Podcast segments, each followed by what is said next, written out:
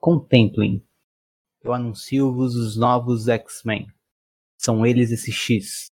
São delírio de Deus, que atende pelo nome Grant Morrison.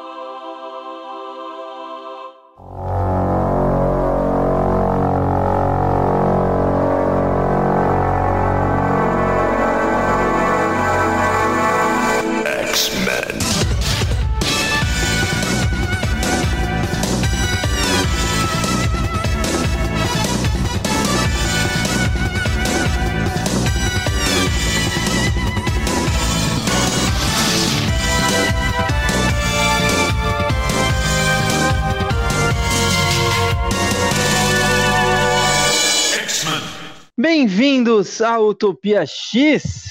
Esse é mais um episódio aí de Novos X-Men, né? E dessa vez eu briguei e não deixei o Henrique tirar aqui o meu lugar de host, mesmo sendo um episódio dos Novos X-Men do tão amado Grant Morrison pelo Henrique, né?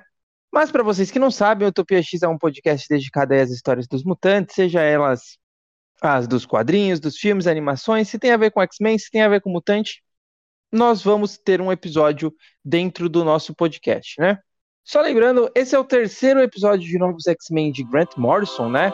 Ou seja, será sobre o volume 3 da última série que foi lançada pela Panini. Na época que começou a sair a série, nós prometemos lançar conforme fosse saindo, mas claro, não conseguimos. Todas as sete edições de Novos X-Men do Grant Morrison a Panini já lançou e nós ficamos, nós até agora só falamos da, das duas primeiras, né? Então, esse, é, esse nosso episódio vai ser sobre o volume 3, que é conhecido como Novos Mundos. Esse que vos fala é o Caio, e eu vou dizer bem a verdade que eu tenho muitos e muitos e muitos e muitos e muitos pesadelos com a Emma Frost do Igor Corday.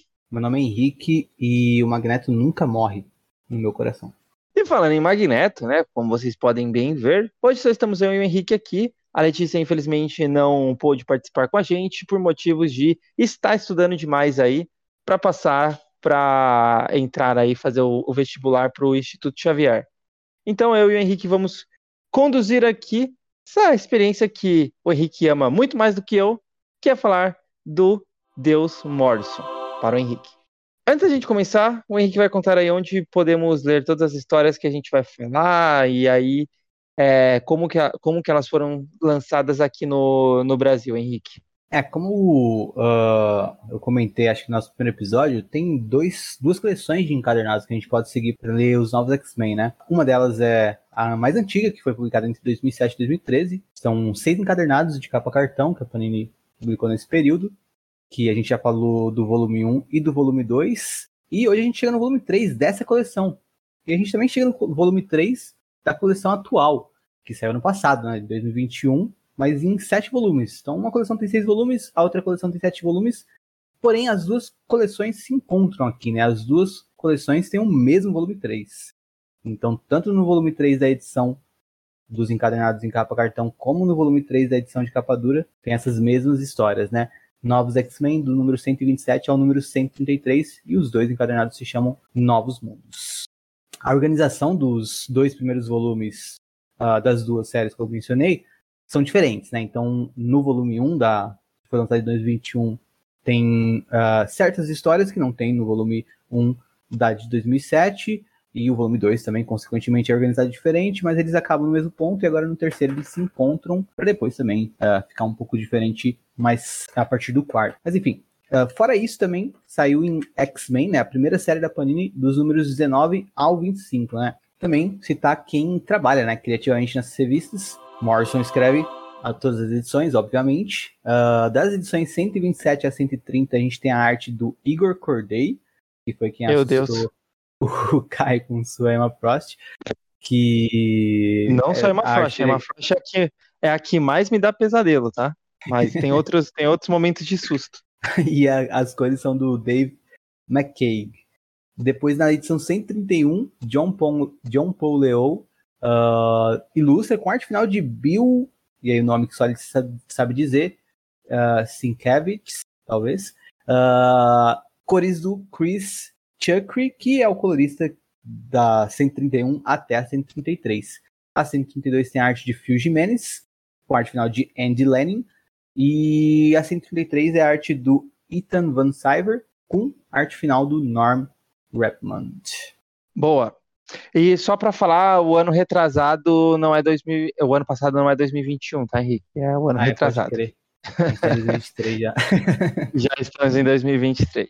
Bom, é, eu também queria só passar uma informação, porque é tem a galera que vai lá na Sebo e fica caçando essas revistas mensais da primeira série dos X-Men, tem outros que vão ali nas comic shops ou nas, no site comprar os encadernados, mas tem uma galera aí que quer tentar entender para procurar para ler em algum outro lugar aí por, por aí. Que como que você acha essas revistas, né? Tá, até para contextualizar um pouquinho aí, só lembrando, né?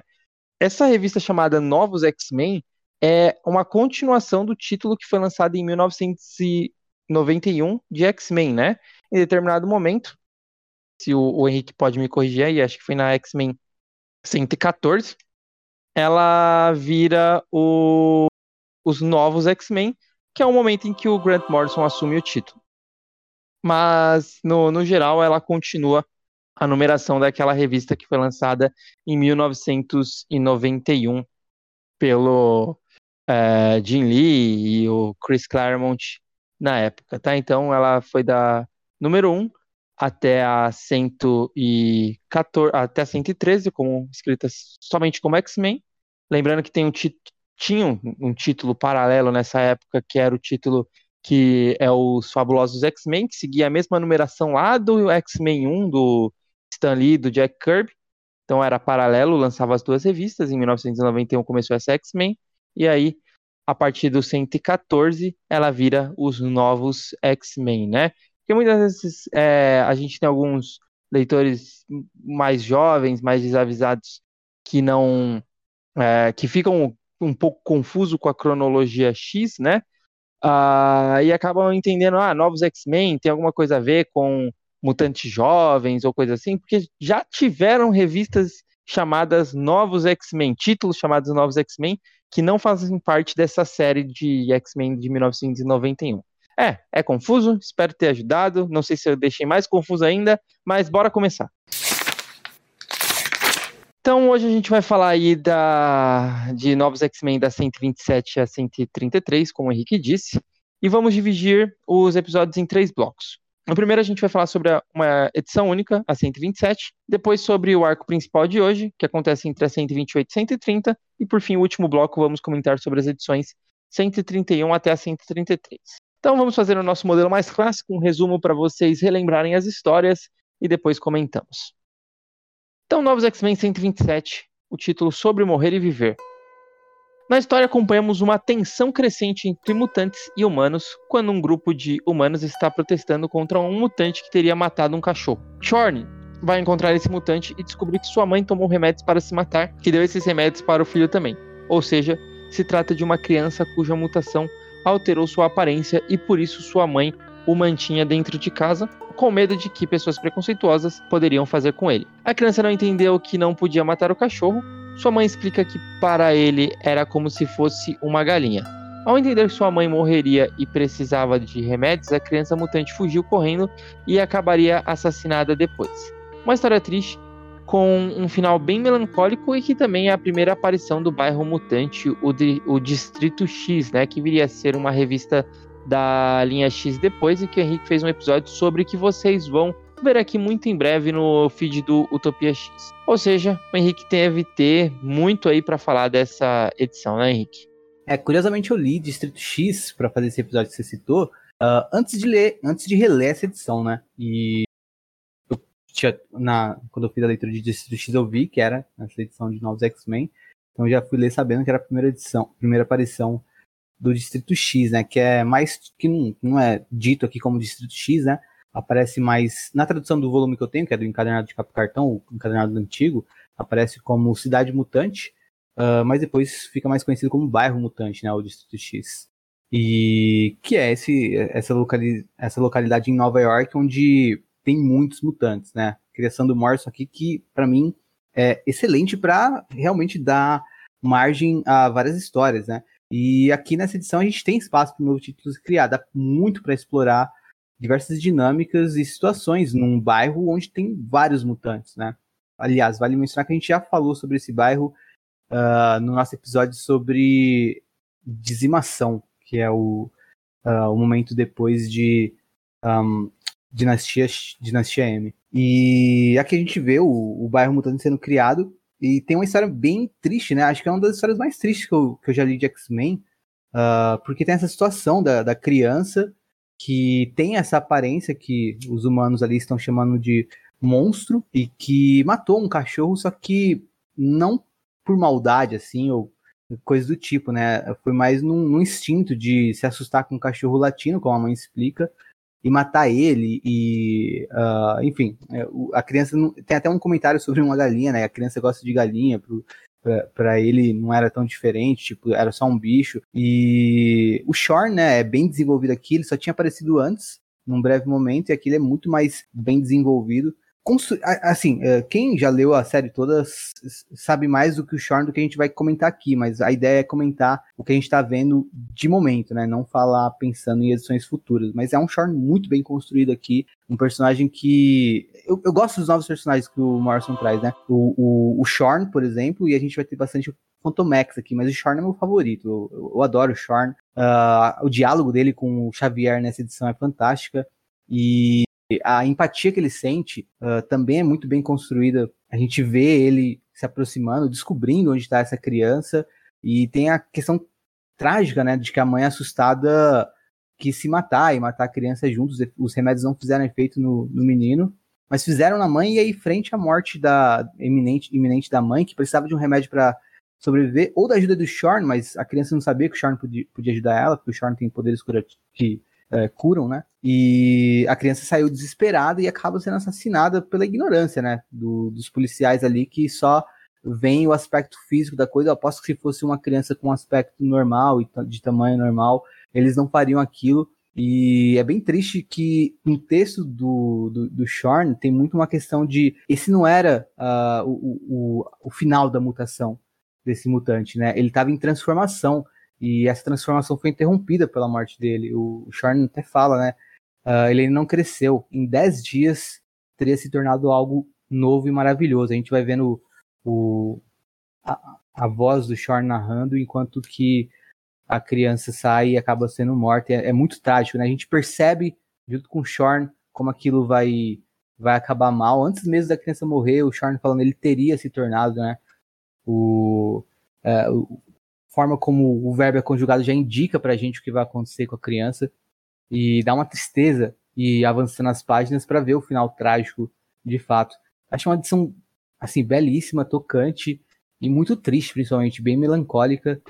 Mais que melancólica, é triste no sentido de trágico mesmo, né? De uh, como é e também de revoltante, né? De perceber como que uh, uma reação violenta é o que rege o mundo, né? E que isso uh, impossibilita transformação, né? E a criação de algo novo, né? Na transformação se atingir algo novo. Isso foi interrompido aqui, né? Então acho que é, é, ela é bem icônica nesse sentido, né? Quando a gente para para pensar uh, literalmente como o, a criança ia se transformar em algo novo e teve seu destino interrompido.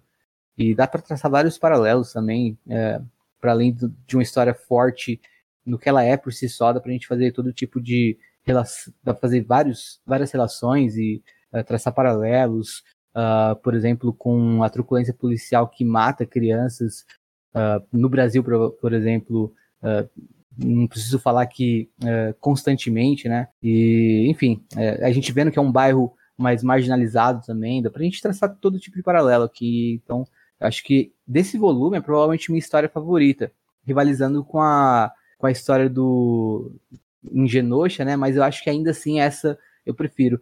É, essa é a minha favorita desse volume e funciona muito bem como uma história uh, por si só, né? Você só precisa conhecer um pouco do que é, do que são os X-Men, do que é do que é mutante para entender essa história. Dá para você passar essa história para qualquer tipo de leitor pegar, né? Que condiz com uma das coisas que Morrison estava tentando fazer uh, com essa série dos novos X-Men, né? De criar revistas, certas, criar edições que pudessem servir uh, de porta de entrada. E tematicamente serve, né? Você é fisgado pela temática mutante eh, se você começa a ler por uma edição como essa. É claro que não acontece porque o mercado de quadrinhos meio que impossibilita é, novas pessoas terem uma vontade de começar assim do nada, né? Mas uh, pensando no que se propôs como ideia para Novos X-Men e vendo assim a execução nessa edição, é uma das edições de Novos X-Men que funciona melhor, assim, nesse sentido, né? Que atende melhor essa proposta, de ser uma edição que funciona sozinha, isoladamente,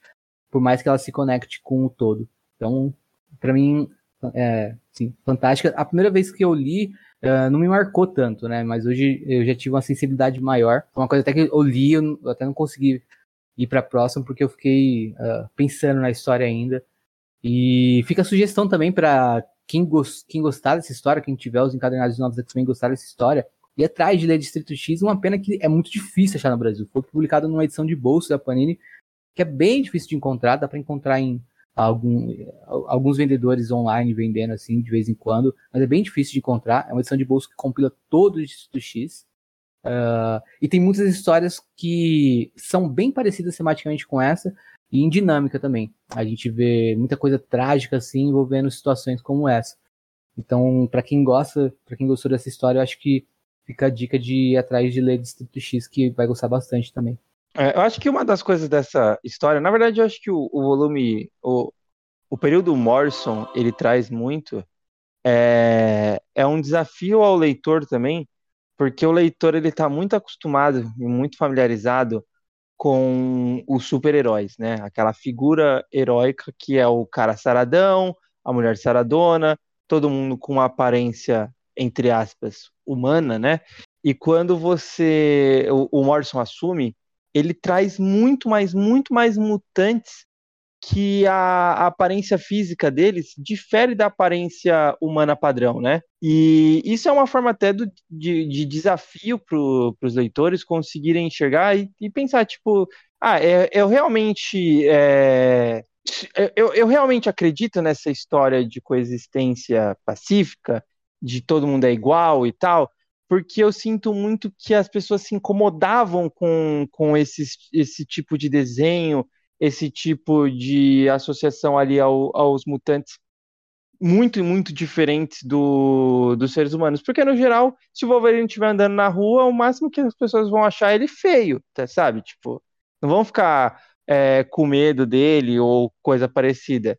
Então, é, eu acho que é, isso é uma adição muito, muito, muito legal do Morrison de trazer a mutação com a mutação também física, não só a mutação que você desperta é, poderes.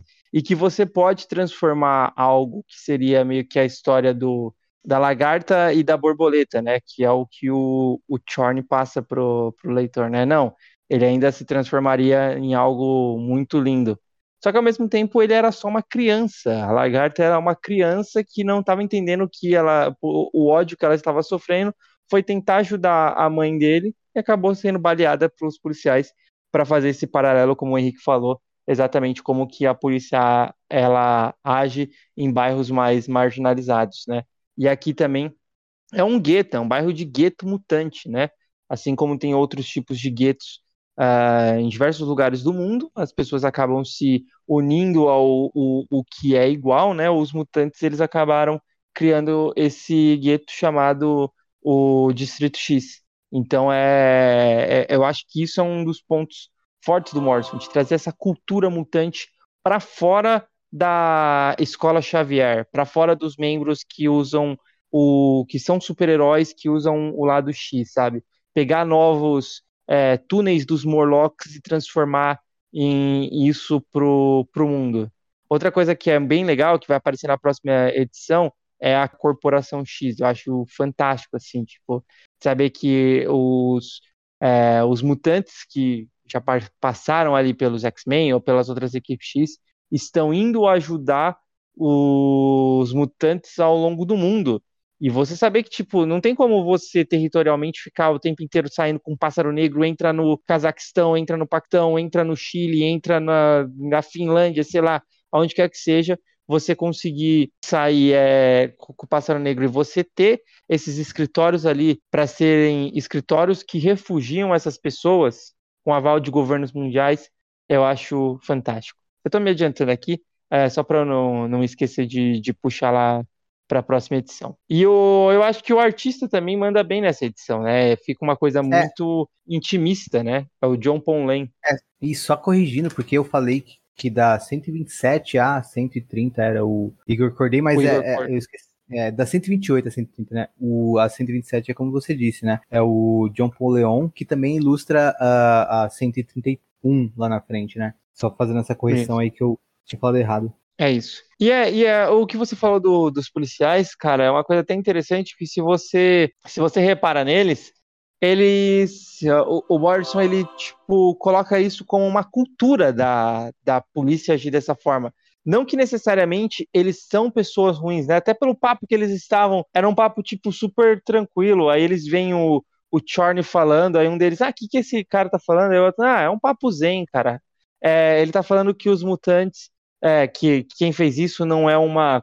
Qual, qual é a palavra que ele usa? Uma aberração, que mutantes não são uma aberração e tal. É um, é um papo zen. E eles estão bem tranquilos ali, administrando, comendo, super tranquilos, mas na hora que eles veem o negócio acontecendo, eles simplesmente sacam a arma e atiram sem pensar duas vezes, como uma cultura mesmo, né? Então, eu acho que é mais do que o indivíduo de serem só é, pessoas ruins, e sim como uma cultura da corporação. Eu percebo também um, ele colocando uma questão de ignorância mesmo, e na parte isso. Dos humanos, até porque no, ah, não só isso que você citou, mas no final, quando o Shorn fala em voz alta em frente ao corpo do, da criança, ele, ele repete o que a gente já viu no pensamento dele, né? 10 dias, em 10 dias tudo estaria perfeito. Ele teria despertado para o seu, para o seu potencial. E o policial fala, como? No sentido de, tipo, ele, ele não entende, tá ligado? É, é, é ignorância, ele realmente não consegue entender o que o Shorn tá falando. Esse é o segundo momento na história que o Shorn fala alguma coisa e para eles é tipo, hã? O que você tá falando? Sabe? Tipo, a, a truculência, a, a, a violência,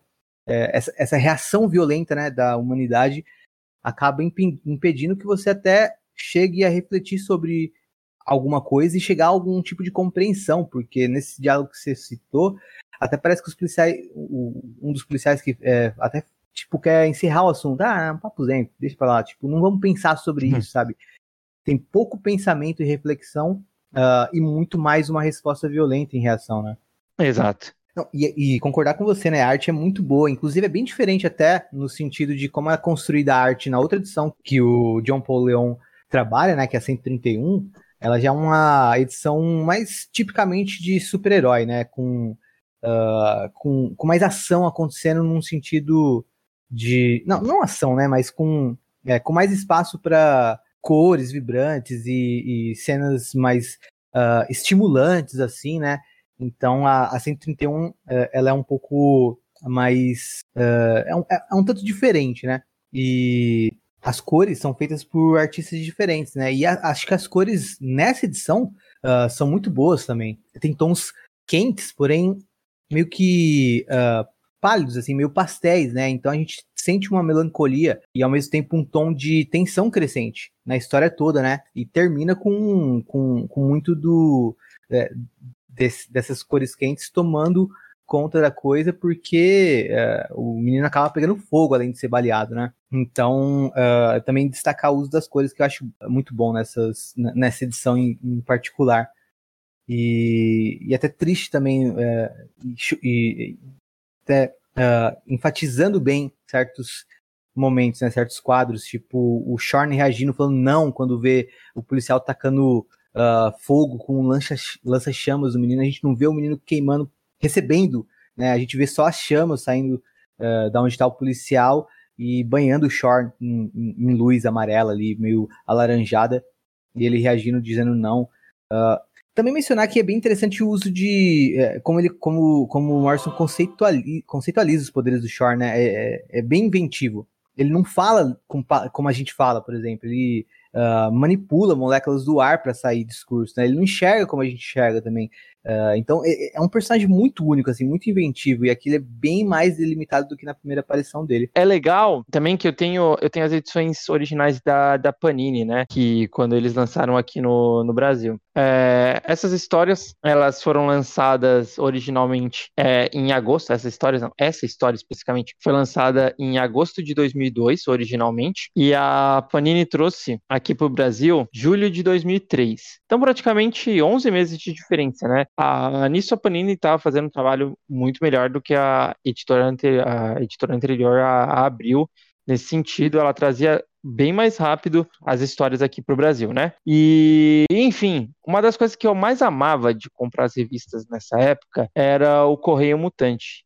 E o correio era correio mesmo, você tinha que mandar cartas. A gente já falou isso nas outras edições aqui de Novos X-Men, mas é, é, legal, né? Porque assim, é, em 2003 até tinha internet no Brasil. Mas a internet no Brasil, além de ser só para uma classe social muito, muito, muito rica, era algo praticamente inútil. Era você não tinha muito o que fazer dentro da internet nessa época, né? Então é, era interessante você acompanhar aqui as reações das pessoas e entender, às vezes era uma pergunta que perguntava, ah, qual, onde que está tal personagem? E isso ajudava muito a, a, a, você se localizar dentro das revistas, né? Mas nessa revista específica, que saiu em X-Men 19, da primeira série da Panini, tem uma, uma carta que é muito boa, que é Eu Odeio Morrison. Eu queria mostrar essa para Henrique. Ela foi mandada pelo Leonardo Leal, de Vitória Espírito Santo. E aqui é a carta dele, né? Quando o escatológico do Morrison vai sair de uma vez dos X-Men para nunca mais voltar. O cara só sabe falar de fossa séptica, vômito, cantadas vulgares e outras bizarrices. Ele trata os caras como CDFs emburrados e as mulheres como solteironas com TPM. Que saco. As histórias não têm mais aventuras, dinamismo, ação e é um marasmo. E é violento demais. Se torcer a revista, pinga sangue, pô. Não aguento mais.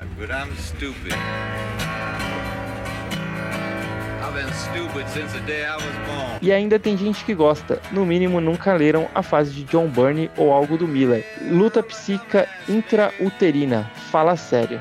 I'm stupid. Right on. Leonardo Leal, de Vitória Espírito Santo, né? Na época, o Fernando Lopes, que era editor, ele respondeu: A indignada mensagem do Leonardo é muito interessante por ser a primeira, ele, ele colocou em, em destaque o primeira, e para ser honesto, única que recebi malhando os novos X-Men de Grant Morrison. Infelizmente para você, Léo Morrison continua até hoje à frente dos Filhos do Átomo, na época 2003, né? E não há previsão para que deixe o título tão cedo. Não foi tão também tão duradoura. Mas é isso, eu, eu achei interessante que existiam pessoas que não, não gostavam. Eu acho que também muito por contrastar demais ao que eram os X-Men nos anos 90 e nos anos 80, né? É, eu acabei de criticar a reação violenta que a gente vê dos seres humanos nessa edição de Novos X-Men, mas eu queria avisar esse. Como é o nome dele que mandou a carta? Leonardo Leal. Leonardo Leal, que se eu encontrar ele na rua, ele não sai com todos os dentes da boca. Não, mentira. Só queria também comentar rapidinho o final da edição, porque eu, acho, eu percebi na, na última vez que eu, que eu, li uma questão tanto uh, de um comentário do escritor mesmo, né? Nesse sentido, porque a, penúltima página e depois a última tem o, o Sean conversando e comendo arroz com, uh, com um conhecido ali. E no texto tem uh, uma referência a uma parte no começo da história onde Xavier tentou ler os pensamentos do Sean e não conseguiu. E aí o Sean meio que está respondendo a isso, é, a, essa conversa que ele teve anteriormente com o Xavier, falando: as nuvens reciclam as moléculas de água no, no, concreto. O senhor quis ver meus pensamentos e foi cegado pelo sol sob minha máscara, professor. Por isso, tentei capturar meus pensamentos para o senhor na forma de símbolos, neste livro de folhas de papel. No entanto, essas linhas curvas não são mesmo parecidas com pensamentos ou sentimentos. Então, eu, eu percebo muito um, um, um, lance do autor tentando colocar aqui que ele está fazendo o máximo possível para ele passar o que ele sente, que pensa, mas que uh, ele talvez não consiga alcançar exatamente o que ele quer por completo, sabe? Então, é, eu achei interessante perceber no, no que o Sean está falando aqui, uma coisa que a gente pode tomar como a voz do escritor também, né? E principalmente no sentido de que uh, ele cita diretamente, né? Páginas uh, neste livro de folhas de papel, uh, palavras, símbolos, e a gente está lendo um quadrinho, né? Então também parece uma mensagem ao leitor. Eu achei bem legal esse final nesse sentido, que é um final uh, não tão conclusivo, né? Parece que part... é, mesmo nessa experiência, quer dizer, passando por essa experiência, o Shore não tem respostas concretas para tudo que aconteceu E ele ainda está em desenvolvimento, ele também ainda está em transformação para tentar entender esse mundo que também está se transformando diante dos olhos dele, mostrando coisas diferentes, né? Porque lembrando, Charlie é um personagem que vivia preso, encapsulado ali, e agora ele está tendo experiências no mundo real, né? Então acho achei bem bacana também esse final nesse sentido. As primeiras vezes que eu, que eu li eu fiquei mais confuso, e, mas aí eu pensei um pouco por esse lado e achei que fez mais sentido agora. Vamos agora para o bloco 2, que é as revistas Novos X-Men 128 até a 130, com o título Novos Mundos. Novos Mundos é o único arco maior deste volume 3, né? Ainda que não seja um arco de seis partes, e sim só de, de três partes, como o Morrison tinha concebido inicialmente, que seria o tamanho da maioria dos arcos de Novos X-Men como comentamos sobre no nosso primeiro episódio da fase Morrison à frente de uma das revistas da linha X. O professor Xavier e Jean Grey, junto de um grupo de mutantes que trabalham para a X-Corp, investigam um possível mutante perdido nos túneis de metrô após um descarrilhamento de um trem que vinha da Inglaterra para a França. Dois mutantes estariam envolvidos nisso e descobrimos ao final que se tratam de dois mutantes do programa Arma X, que não se chama Arma X na verdade, e sim Arma Extra. E é essa história que descobrimos X é um número romano, ou seja, o Wolverine na verdade ele é o Arma 10. E conheceremos o Arma 13, Phantomex, e o Arma 12, que é um mutante que consegue infectar outras criaturas vivas e tomar posse de seus corpos, e que nessa história infecta pessoas e cachorros que acabam atacando a equipe de resgate da Corporação X. Enquanto isso, Jean e o professor conhecem o Phantomex que tem uma nave chamada Iva, que é um disco voador, melhor dizendo, né, e os leva para sua casa. Porém, ao final da história fica incerto de que estava de fato acontecendo e do que era ilusão do Phantomex. O Phantomex manipula Xavier e Jean para que eles o ajudem e a primeiro fugir da polícia e das forças militares que querem prendê-lo e depois matar o, Ar o Arma 12. Uma mutante, a Estrela Negra, morre durante a confusão toda do, dos túneis, né? consequência direta das ações do Phantomex. O Phantomex cita aqui pela primeira vez o mundo, mas nós vamos descobrir somente em um outro momento de novos X-Men o que se trata esse tal mundo. E por enquanto ficamos como a Jean com mais perguntas do que respostas na cabeça. Vale mencionar também que ao final da edição 129 vemos Ciclope está pedindo ajuda a Emma Frost e esse momento vai, se, vai ser continuado na edição 131, que falamos daqui a pouco. E também vale mencionar que no começo da 128 vemos novamente a Jean manifestando os poderes da Fênix, em um momento onde Xavier estava tentando entender melhor o que estava acontecendo com ela e se ela tinha os poderes sob controle. Mas é claro, isso foi interrompido pelo Fantomex e toda essa confusão que partiu do surgimento dele. Bom, Henrique, você gosta do Fantomex? E o que, que, você acha dessas três edições aqui de Novos X-Men? Eu adoro o Fantomex, ele tem um sotaque. Ele é o único mutante com sotaque francês que eu respeito. Desculpa aí, Gam. e... uh, e eu gosto muito dessa primeira aparição dele, assim, da história, mas eu queria primeiro comentar sobre o Igor, Igor e já tirar esse elefante da sala, porque. Uh, primeiro, eu acho ele um artista muito bom, mas ao mesmo tempo ah, muitas das edições que ele fez de novos X-Men tem muitos momentos bizarros, assim. dava para ver que, tipo, ele não conseguia lidar bem com o prazo uh, entregava algumas coisas bem, bem esquisitas. E... Mas eu, eu gosto muito do trabalho dele. Uh, não sei se isso choca você, Caio, mas realmente. Ah, é que assim, o que, o que a gente vai falar aqui é, é chegar a ser bizarro algumas situações, cara, assim.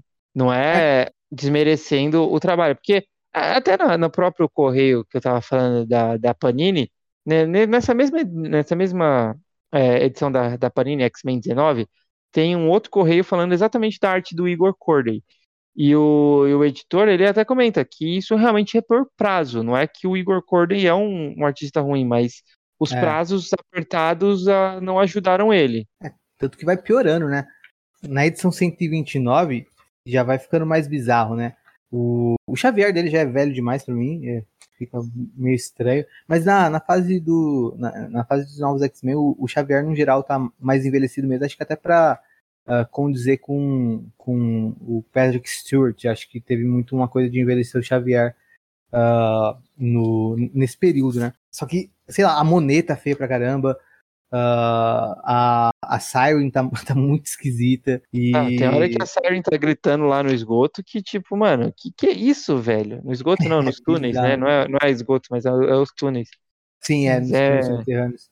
Tem, tem, tem, tem desenhos do Xavier que ele tá bizarríssimo, assim, bizarríssimo. Assim, às vezes um pior que o outro, tô olhando aqui enquanto eu falo. E, enfim, é realmente é questão de prazo, né? Se vocês pegarem, por exemplo, tem uma fase do Cable que o Corday desenha, é, é, muito bonito, é muito bonito, é sério. Tipo, só pesquisa no Google Imagem do Corday Cable, vocês vão ver o que eu tô falando. Ele com, com, sem sem estar tá trabalhando assim com um prazo apertado, ele entrega um trabalho bom, mas realmente nessas edições tá, tá meio difícil, até tira um pouco da história, né?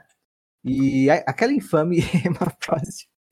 Eu não acordo de madrugada, eu olho pro teto, ela Aquela Emma Frost tá muito bizarra, sabe? Eu acho que a Emma Frost, uh, se ela descobre que ela foi retratada assim numa edição da nossa realidade, ela dá um jeito de, através do extramundo, vir pra cá e se vingar com toques de crueldade do Igor Corday.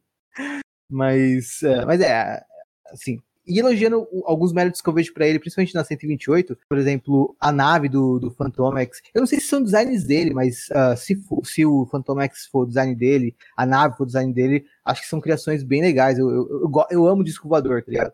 E esse disco voador do Phantom X, que eles chamam de IVA, né? Uh, a gente vai entender melhor sobre mais pra frente, mas eu acho muito da hora.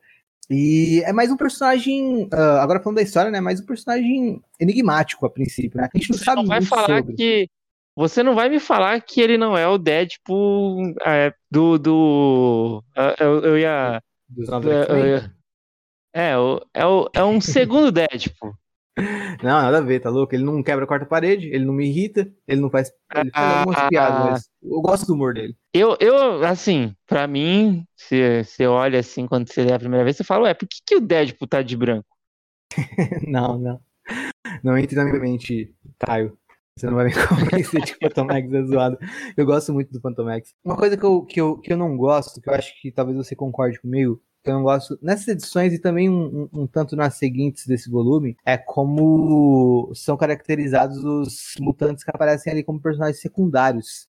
Ah, eu, uma das coisas que eu mais admiro no trabalho do Morrison é que ele coloca muito uma é, personalidade para qualquer personagem que apareça em cena. Todo personagem que aparece em cena, ele consegue imprimir uma personalidade, por mais breve que seja a aparição desse personagem. Só que aqui, é, ele, é, ele imprime uma personalidade, mas não condiz tanto com o que a gente já conhece dos personagens. E é uma personalidade, pers- são personalidades que são muito coadjuvantes, assim. Sabe? São, são para servir as cenas. Figurantes até. Então, e aí tem alguns personagens que a gente talvez conheça para além disso, tá ligado? Eu não consigo reconhecer o, a Monet aqui, por exemplo, em nada. Eu não consigo reconhecer a Monet aqui. Não consigo Cara, o reconhecer o míssil, o. O míssil, o- o míssil tá, tá nas histórias dos X-Men com, com personalidade desde 1982, É, então. tipo. o Madrox, então é, isso, isso, Também isso é acho até mais velho que o, que o míssil. É, e ah, não só nessa, nessa, nesse, nesse arco aqui de três partes, mas também mais pra frente. ah, o, o Apache aparece também, né? E eu não vejo tanto uma personalidade nele. Parecem todos personagens assim que, que se eu. Quando eu li a história, por exemplo, não conheci alguns deles como tão bem como o Apache, ah, não me incomoda, mas acho que para quem acompanha cronologicamente, gera, talvez gere esses incômodos, né? Eles parecem coadjuvantes demais e muito diferente do que a gente conhece eles, sabe? Então, acho que é, ou a- até o acho que sei lá, o, o, melhorzinho pra mim nesse sentido talvez seja o, o, o Pietro aparecendo na edição do, do Magneto, mas mesmo ah, é, enfim, é, tem esse problema pra mim, né? É, acho que você concorda comigo, né, Carlos? Não, demais. É, E assim, a, a equipe que tá lá no túnel parece que é uma equipe amadora.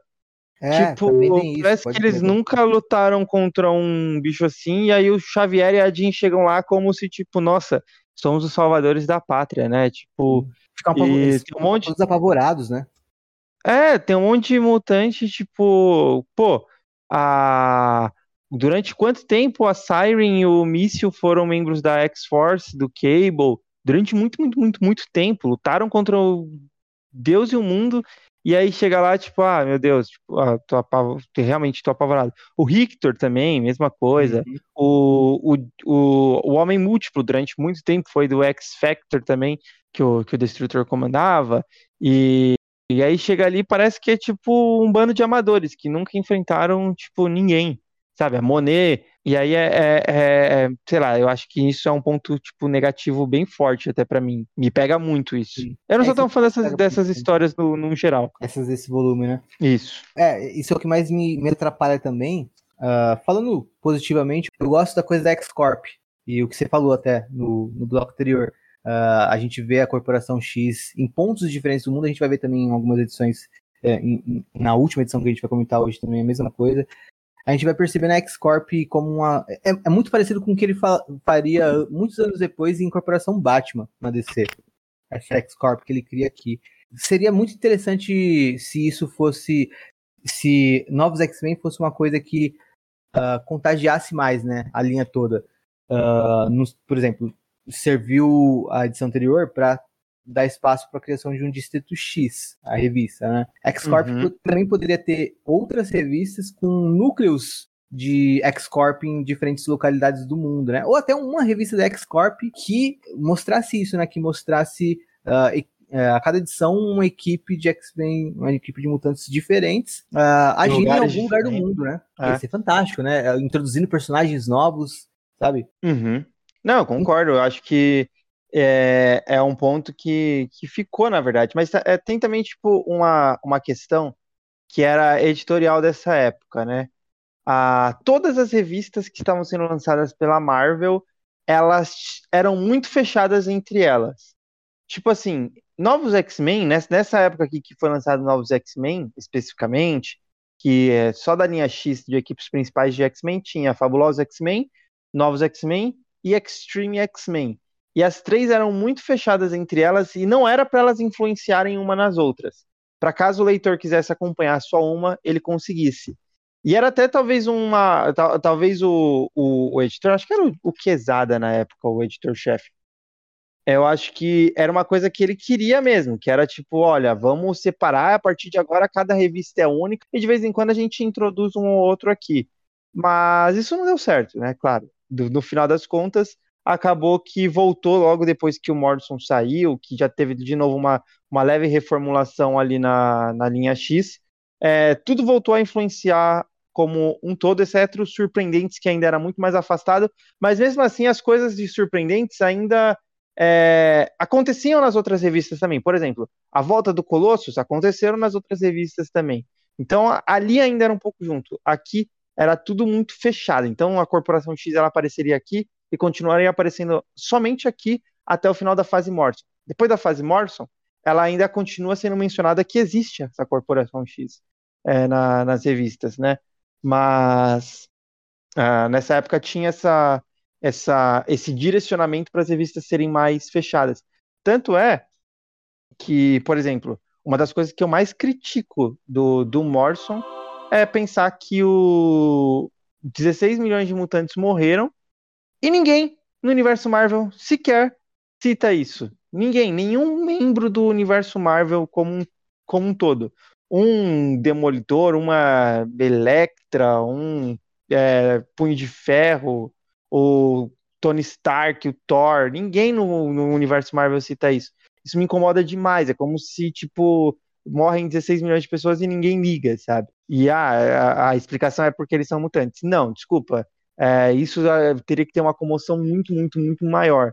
E então isso é muito culpa também do, do editor, não só do Morrison. Apesar que eu também acho que o Morrison não conseguiu dar o peso que, pelo menos, eu sinto de pensar que 16 milhões de, de mutantes morreram, mesmo na própria história de Novos X-Men. Mas enfim, continua, Henrique. Aliás, o momento que a gente vai ver um, uma edição que uh, trabalha mais isso que você até contou no nosso primeiro, episódio de Novos X-Men, que trabalha mais isso do uh, da questão do luto e da reação às mortes, uh, não só, não geral, assim, de uma maneira mais no núcleo que a gente está acompanhando naquela história, mas ainda assim que trabalha isso mais é a história que a gente vai falar hoje da 132, né, em Genosha.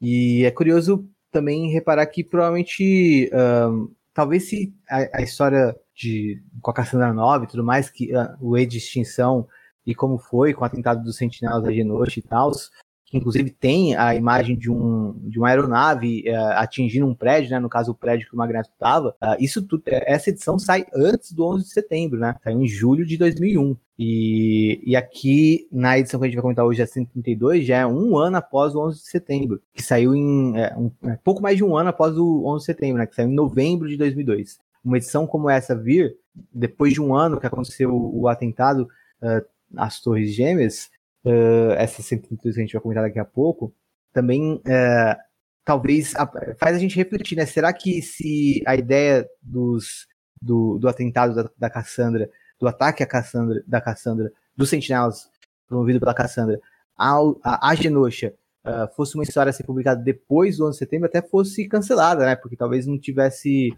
uh, um clima para publicar esse tipo de história depois de, do que aconteceu, né? Tendo em vista que são revistas norte-americanas, né? É, não, assim, tipo, aqui nessa história do, do, do Morrison, eu ainda assim, mesmo na 132, não consigo. É, é, eu sinto um pouco de luto, mas parece que é tipo assim: morreu um mutante ali, tipo, sei lá, é o, é mesmo, é o mesmo luto que eu senti aqui no funeral da Estrela Negra na, na próxima edição, sabe? Parece que é a mesma coisa. Parece, ah, perdemos aqui um parente e tal, super triste, eles estão super tristes de pisar ali naquele solo que, que morreram pessoas que, que eles conheciam, mas, cara, assim, não tem um impacto dentro, sabe, sei lá, se uh, 16 milhões de, de pessoas morressem, o tanto de pessoa maluca que ia ficar nesse mundo, tanto de, de pessoas querendo vingança, querendo fazer outras coisas, é, comoção, é, criar memoriais e, assim, o mundo se transformaria assim como se transformou depois que a, no, no, nosso mundo real morreram 6 milhões de, de judeus. Gente, esse, esse é tipo de coisa que não, não esquece, assim. Eu acho que o, o que o, o Morrison inflou muito esse número para tentar chocar, e assim, para mim não, não, não pega, pelo contrário, não condiz com as atitudes do que está vivendo esse mundo, mesmo que se você comparar só os novos X-Men. Se você pegar o universo Marvel inteiro, então, aí piorou. Mas aí, novamente, aí não é culpa do Morrison. Mas é, só dentro de novos X-Men. Mas vamos voltar aqui à história que a gente está desvirtuando. Fantomex, Jean Grey, ah, o movimento da, da pelvis uh, que, da, sedutora da Jean Grey. É, não, não, tem muito mais o que comentar dessa história, né? É, é um dos, dos arcos mais voltados para ação também, né? Uh, e sei lá, acho que também serve para introduzir uma coisa que vai ser trabalhada depois, que é a questão da, das novas ideias que o Morrison vai trazer para uh, a mitologia de arma X, né? E reinventando como uh, Weapon Plus, né? O arma extra. E é, isso é legal. Mas dá para comentar mais quando chegar a história que a gente vai conhecer esse mundo que o Phantomex uhum. menciona aqui. Nessa história eu fico mais impressionado com o Phantomex e uh, encantado pelo personagem, pela nave, pela casa que ele mora, pela velha que na verdade a gente descobriu que não existe, né? A mãe dele ali, porque a Jimmy fala, ah, e, a, e, e, e, aquela idosa lá na sua casa, e, e, a sua mãe, e ele, que velha, tipo, um negócio assim, tá ligado? Tipo, uh, e a gente fica se perguntando o que, o que aconteceu de fato. Ele é interessante nesse sentido, né? Ele tava ali com o Xavier e com a Jingle, ele conseguiu ludibriar os dois, né? Mais pra frente ele vai dar um perdido no Wolverine nesse mesmo volume. Então, é um personagem que se mostra bem interessante nesse começo aqui. E a outra coisa que eu queria falar é, dentro dessa edição que eu acho bem legal é aquele soldado de, desmiolado. Você, lembra dessa cena, Caio? Qual cena? É um soldado uh, meio que sanguinário que enviam ele para buscar o Fantomex ali junto com o Xavier e, e com a Jean Grey, uh, confrontar os três ali, né? Uh, e é um, um, um, soldado que é tipo assim, uma caricatura de um, de um, de um soldado que. Tanto que eles precisam mandar alguém que. Uh, uh, não tem muitos pensamentos para ele poder ser um tanto quanto imune ao Xavier e a Jean Grey. E aí ele, esse soldado levanta a mão e fala: Cabo Animal, o nome dele é Animal. Cabo Animal, senhor, eu vou. Sou uma máquina mortífera altamente treinada sem sentimentos humanos, senhor. Graças a Deus e aos fuzileiros navais por isso. Cumpra seu dever, animal. Diz o comandante dele, né? E aí ele vai lá e uh, ele chega no, no, nos três, né? Xavier na, na Jean e no Protomax e, e, e, fala: Eu sou a morte em forma de gente, lambendo os lábios. É uma cena grotesca, assim. Nesse ponto, a arte feia do, do Corday colabora. Art feia, lembrando. É caricato, né? É, e, e é, é, legal porque o. Uh, alguém ali, né, um, do, um dos três, lida com ele, né? E depois, quando os soldados chegam lá e os três já fugiram, tá só o soldado, os outros soldados perguntam: animal? Tipo, o que tá acontecendo com você, né? E aí esse soldado, esse, esse cabo animal, ele fala: quando, quando meu pai morreu, eu era muito novo para entender. Só tinha quatro anos. Quando você é moleque, a gente não tem onde pôr sentimentos tão fortes. Por isso, eu meio que guardei todo o sofrimento da perda do velho bem aqui, no peito. Eu tentei como ele, tomar seu lugar, eu acho. Me tornei forte e durão para o mundo não poder me machucar. Mas tem sido difícil sentir através de toda aquela proteção. E eu nunca fui muito bom em fazer relacionamentos pessoais darem certo. É como se fosse uma enorme couraça em torno do meu coração, entende? Tenho a sensação de que preciso reconsiderar minha vida, minha vida como militar. Talvez eu me desse melhor trabalhando com crianças deficientes ou coisa parecida. E aí o outro soldado fala: Nossa, que diabo fizeram contigo, animal? acho genial essa cena. São assim, quatro páginas só e eu acho hilário. Tipo, e constrói esse soldado como tipo, não, ele vai enfrentar os mutantes, agora o negócio vai ficar louco.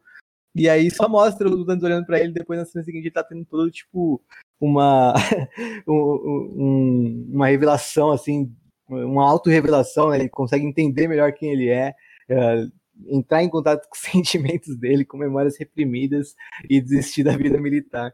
Eu acho muito bom isso. É, né, eu acho que tem certos momentos que são muito geniais, mesmo nesse volume que eu não acho tão bom assim de Novos X-Men.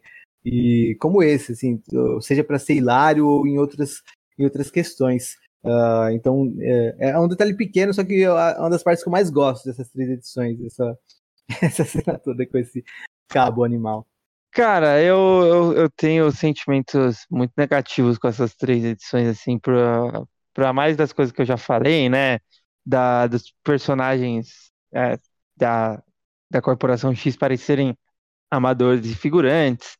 Tem esse lance da, desse flirt que eu acho super esquisito da Jean Grey com o Fantomex. Parece, sei lá, parece que a Jean Grey não, ela viu o Fantomex e falou: Meu Deus do céu, que, que, que homem, eu preciso, eu estou altamente sendo é, seduzida por ele. E realmente é isso que, que dá a entender na, na história, né? Não é só, porque se fosse só o Fantomex querendo, é, com, com esse charlatanismo, tipo, ok, mas eu sinto que realmente a Jean Grey tinha esse, esse sentimento, né? Então, uh, me incomoda demais. E, e assim, no, no geral, eles vão lá e o, o, os mutantes que a gente está acostumado, um monte de poderes fortíssimos, tipo a Siren, o Míssil, a Monet, não conseguem derrotar o Arma Extra e o, Fantomex atira com uma pistola nele e, tipo, derrota ele, é, assim. Então, o Arma 12, né? É... O Fantomex seria 13 e esse é, seria desculpa. o Arma 12. Isso, o, o Arma 12, isso mesmo. E, então, assim, é, para mim eu acho, é, nesse sentido, muito, muito, muito fraca. E, só que, assim, ao mesmo tempo tem alguns, alguns pontos que eu gosto, como eu falei, eu gostei dessa questão de, do, do arma extra, porque é um tipo de retcon que é totalmente plausível e não, não influencia, não altera em nada do que você já leu da cronologia do Wolverine. Porque nunca falaram pro, pro Wolverine que ele era o único membro da, da, desse projeto. Existiu o Arma X, o Wolverine era o membro do, do projeto Arma X, que que pode ser um projeto que tenha, sei lá, o Arma 1 é, de, de um lugar que o Wolverine não, não, não necessariamente da mesma instalação, então não necessariamente o Wolverine já interagiu com o Arma 1, com o Arma 2, com o Arma 3, enfim, então eu acho, eu acho legal essa expansão. E outra coisa também que eu gosto é um pouco da interação do Xavier e da Jean Grey, né? É legal você ver os dois lado a lado, assim, como telepatas, a forma que os dois se portam, como eles se comunicam, como um tem confiança no outro, como às vezes tem uma, uma, uma situação que um tá, ah, o Xavier resolve dessa vez, ah, o Xavier, tipo, ah, não, dessa vez a Jean Grey resolve, sabe? E tudo com telepatia, tudo usando os poderes deles, e provando que eles são muito, muito, muito poderosos. E com um caráter muito duvidoso. Mas ok. a gente pensa só na, na Emma Frost de caráter duvidoso, mas você percebe que o tempo inteiro eles estão manipulando as pessoas.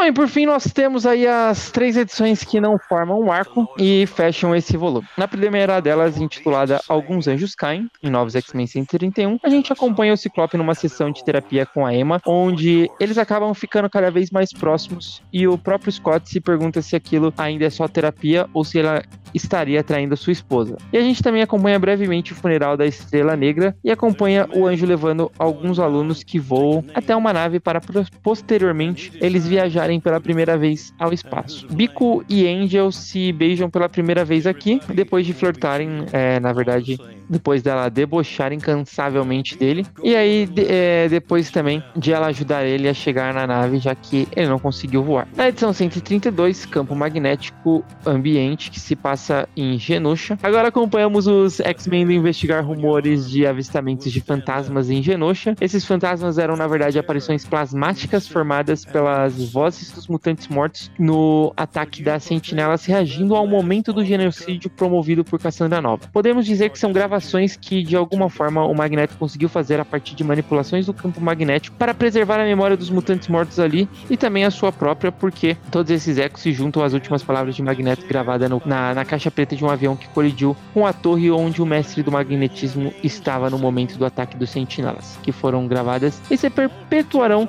ecoando para além do planeta Terra por toda a eternidade. É um tanto confuso, mas ao mesmo tempo poético e tem um peso extra porque essa edição saiu um ano após o atentado dos 11, de 11 de setembro. Mas enfim, já já a gente comenta em detalhes, mas vale já apontar também que a Polaris estava ali como uma figura central de, de luto, é, tendo todos esses ecos magnéticos dos últimos momentos dos mutantes de Genosha sendo atraídos a ela e direcionados à caixa preta para depois seguirem ecoando para além do planeta Terra. E por fim, nós temos aí a 133, onde conhecemos a mutante Pó, que será resgatada pelo Wolverine depois de ele se encontrar pela primeira vez com Fantomex no Afeganistão. Ele a leva até a Índia para uma base da Corporação X.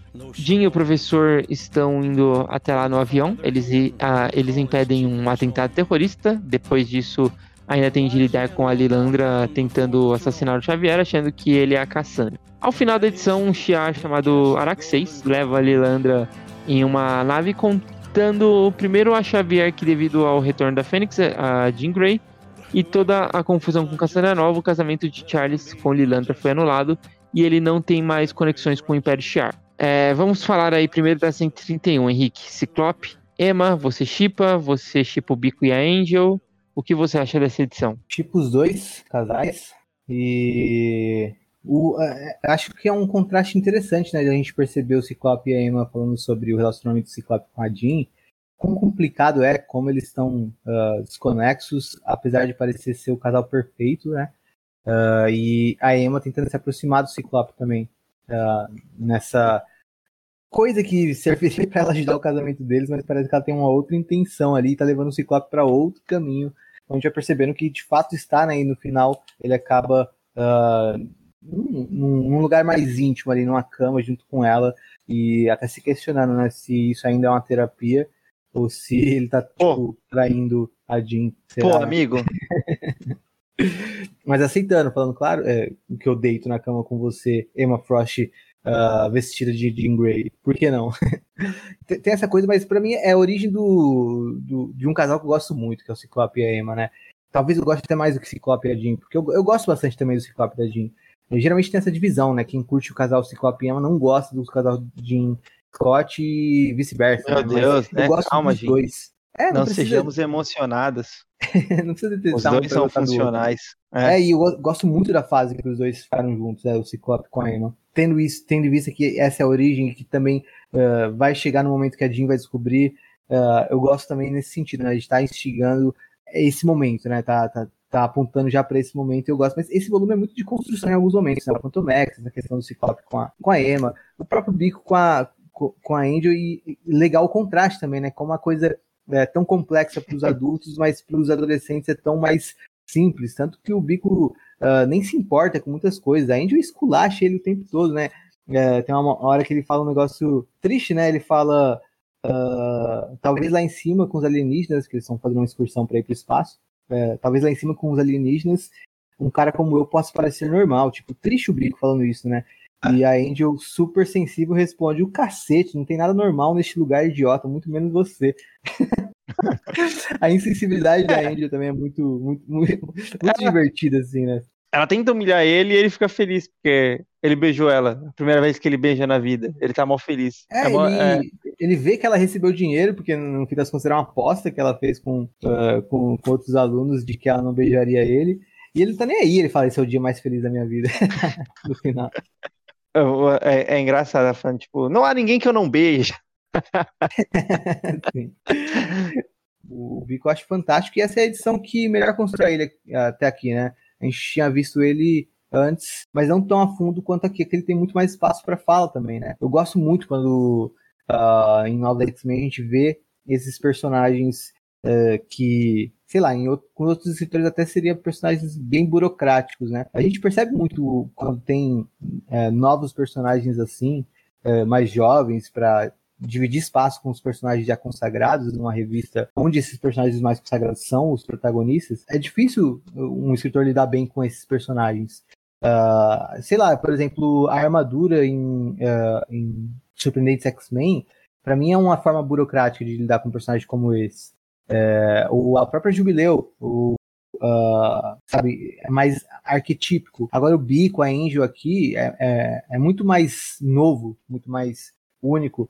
É, parece que você tá é um pouco diferente, coisa... né? Sim, apesar de ser só um romance, né? Tipo, e aliás, essa, é. essa edição retoma mais o, o, o tom novelesco de X-Men, né? Nesse sentido também. É, e, e, assim, no caso, eles só são alunos dentro de uma escola, né? Também, tipo, não são super-heróis, assim. Eles estão aprendendo a viver ali, a controlar os poderes. Tanto é que eles estão numa aula de voo do anjo, assim. Então, tipo, é, é, é diferente de você, lá, da armadura e da Jubileu tendo que é, lidar com aspectos heróicos, né?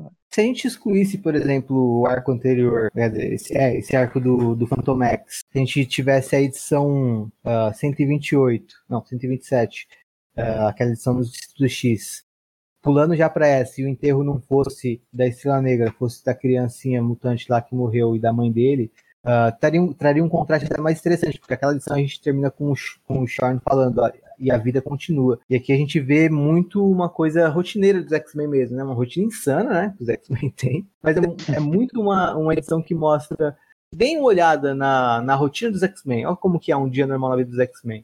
É essa sessão de terapia doida do Ciclope com a Emma. É uma conversa sobre o Fera tá fingindo que é gay para os tabloides. São uh, alunos, adolescentes aprendendo a voar, o anjo completamente irresponsável, deixando o bico, que obviamente não tem capacidade de voo, pular que nem um louco para tentar ir para uma nave.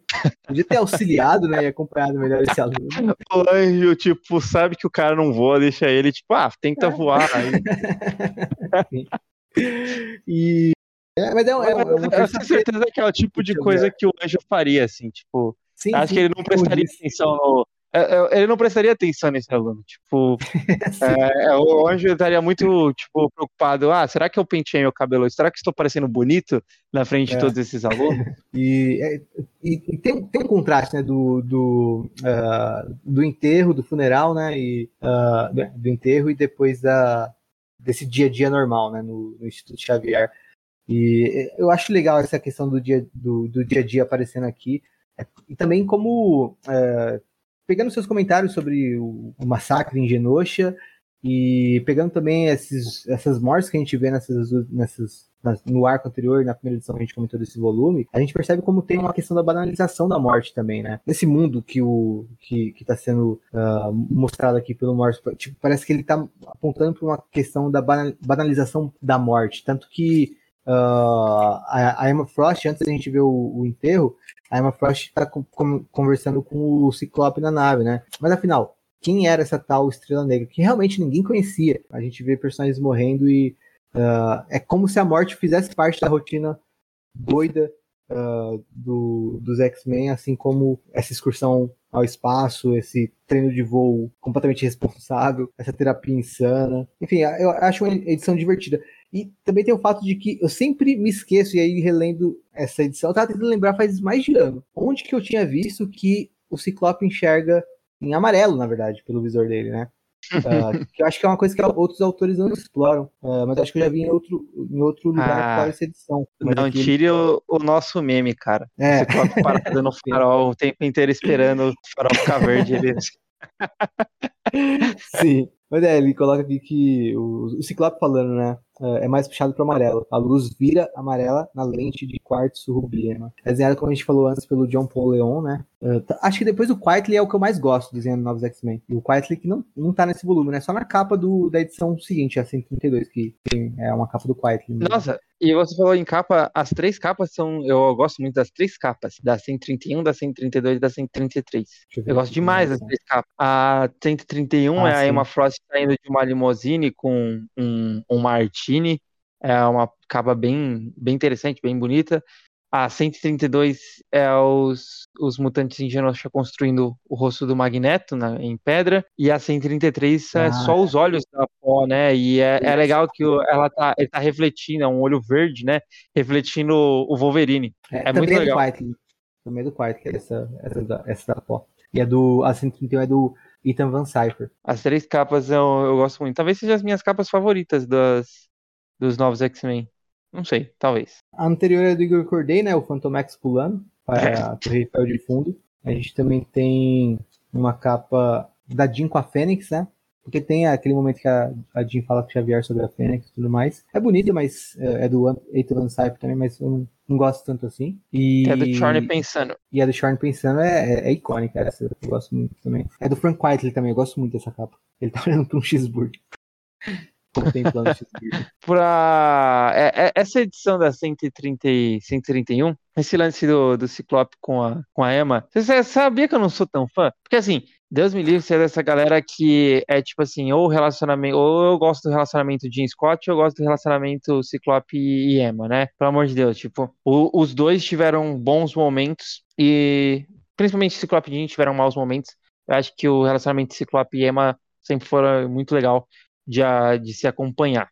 Eu gosto muito do, do casal que se formou, Ciclope e Emma. Porém, isso é um ponto à parte que vem futuramente. Como ele iniciou, eu acho muito ruim. Eu, eu acho muito nada a ver. Tipo assim, cara, o Ciclope tá em, um momento, em, em momentos vulneráveis, claro. Ele tem o mentor dele, que é, até então ele confiava muito. Ele tem diversos e diversos personagens que são é, telepatas ele vai confiar nesse momento vulnerável a Emma Frost. E por outro lado, a Emma Frost ela acabou de perder todos os alunos dela em Genosha há semanas atrás. Ela na, no fundo só quer porque a Emma Frost ela tem uma, uma rivalidade que os autores é, criaram, né? Aquela coisa chata de parece que as mulheres elas precisam ter essa rivalidade feminina entre elas. Foi uma criação do, dos autores que, que foi crescendo, foi crescendo, foi crescendo desde lá do, do, dos anos 70, né? Isso até, até Claremont.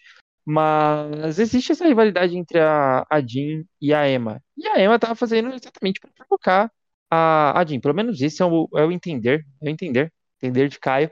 Que ela tá no, não é porque ela gostava do Ciclope, ela tinha algum interesse é, físico no Ciclope, ela queria provocar a Jean.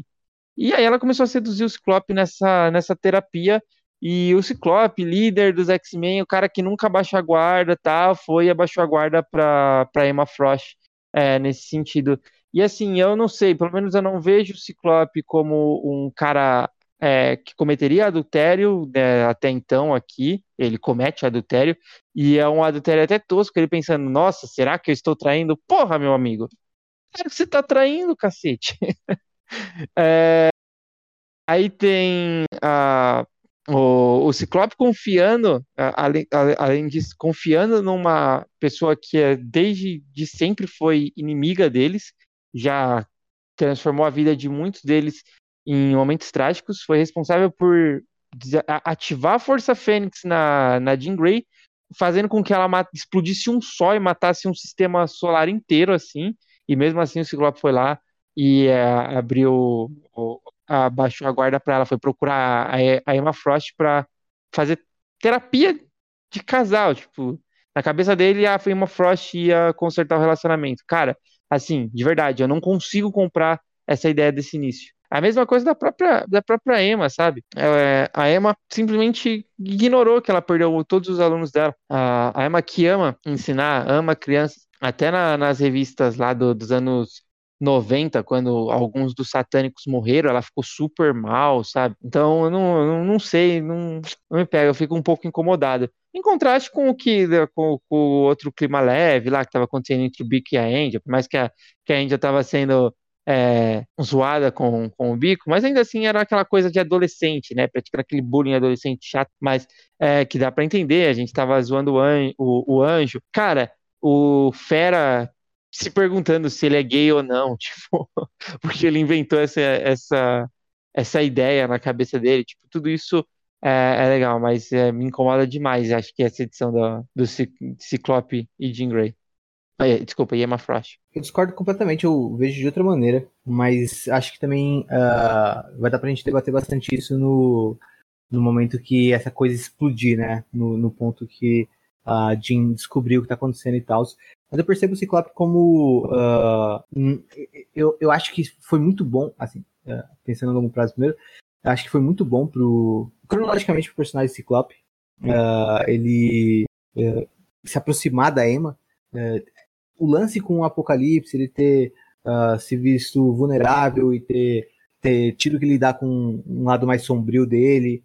A Emma, na verdade, foi quem conseguiu conversar com ele e acolher ele, e o, a Jean e o Xavier não, sabe? Mas acho que, acho que dá pra gente conversar mais sobre isso também no, no, no, no volume que a gente tratar da, de quando explode esse plot aqui.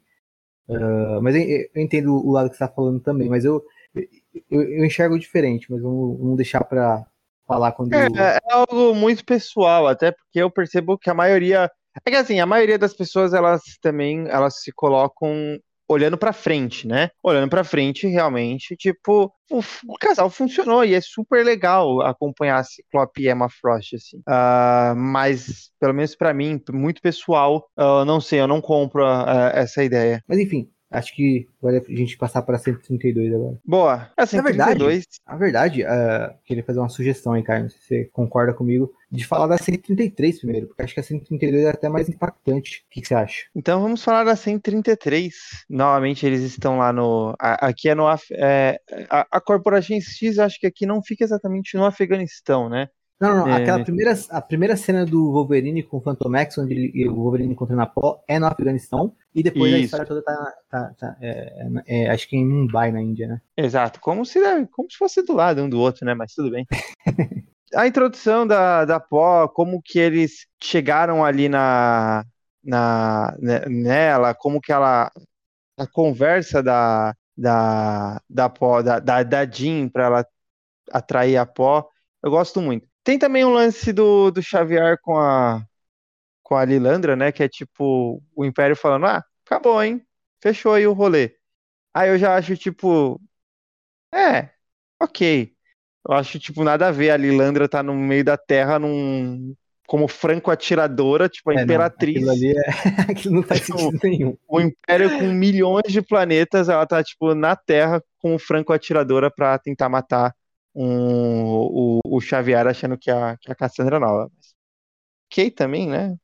Mas aí até tem um, uma, uma, pequena ligação com o que estava acontecendo lá na 131, que os, os Shi'ars declararam guerra à Terra, né? Iam destruir a Terra, e por causa disso, eles meio que estavam tentando reparar o que eles estavam fazendo, e por isso que estavam com uma nave lá, e aí o anjo estava levando a galera até a, até a nave, e aí aqui uh, eles simplesmente falam que acabou qualquer relação deles com os mutantes, né? Eles nem falam com a Terra, eles falam com os mutantes, até porque também, se pensar bem, os Shi'ars só tiveram relação com os mutantes na, na Terra. Eles falam que uh, acabou a relação, uh, o, o, o, os X-Men são muito perigosos pro, pro Império Shi'ar, entendi por quê, já que os X-Men salvaram o Império Shi'ar não sei quantas vezes, mas tudo bem mas isso muito. É, exato, muito voltado a, a Fênix retornando a Jean, até então aqui ainda é, é tudo muito implícito, né? A gente não, não tá entendendo direito o que tá acontecendo. Até porque a Força Fênix, ela não, a, não aparecia na, na Jean Grey desde Fênix Negra, né? Uh, e a Força Fênix estava com a, a Rachel Summers. Uh, nem sei se por onde andava a Rachel Summers nessa época aqui. Mas, mas é isso, cara. Não sei. Porque assim, é, eu gosto bastante da introdução da personagem Pó, do, da conversa do Wolverine com o Fantomex, o Fantomex, tipo, dando umas ludibriada, né, como você falou no, no Wolverine, fugindo. E aí temos aí a, a corporação, uma, um, um escritório da Corporação X em um país que não é tão próximo, é, entre o Afeganistão e, o, e a Índia tem o Paquistão, mas tudo bem. Mas tem ali o, o escritório, eles estão lá e vão lá resgatar pó. Eu gosto da, né, nesse sentido, mas não, não, não, não, sinto nenhuma.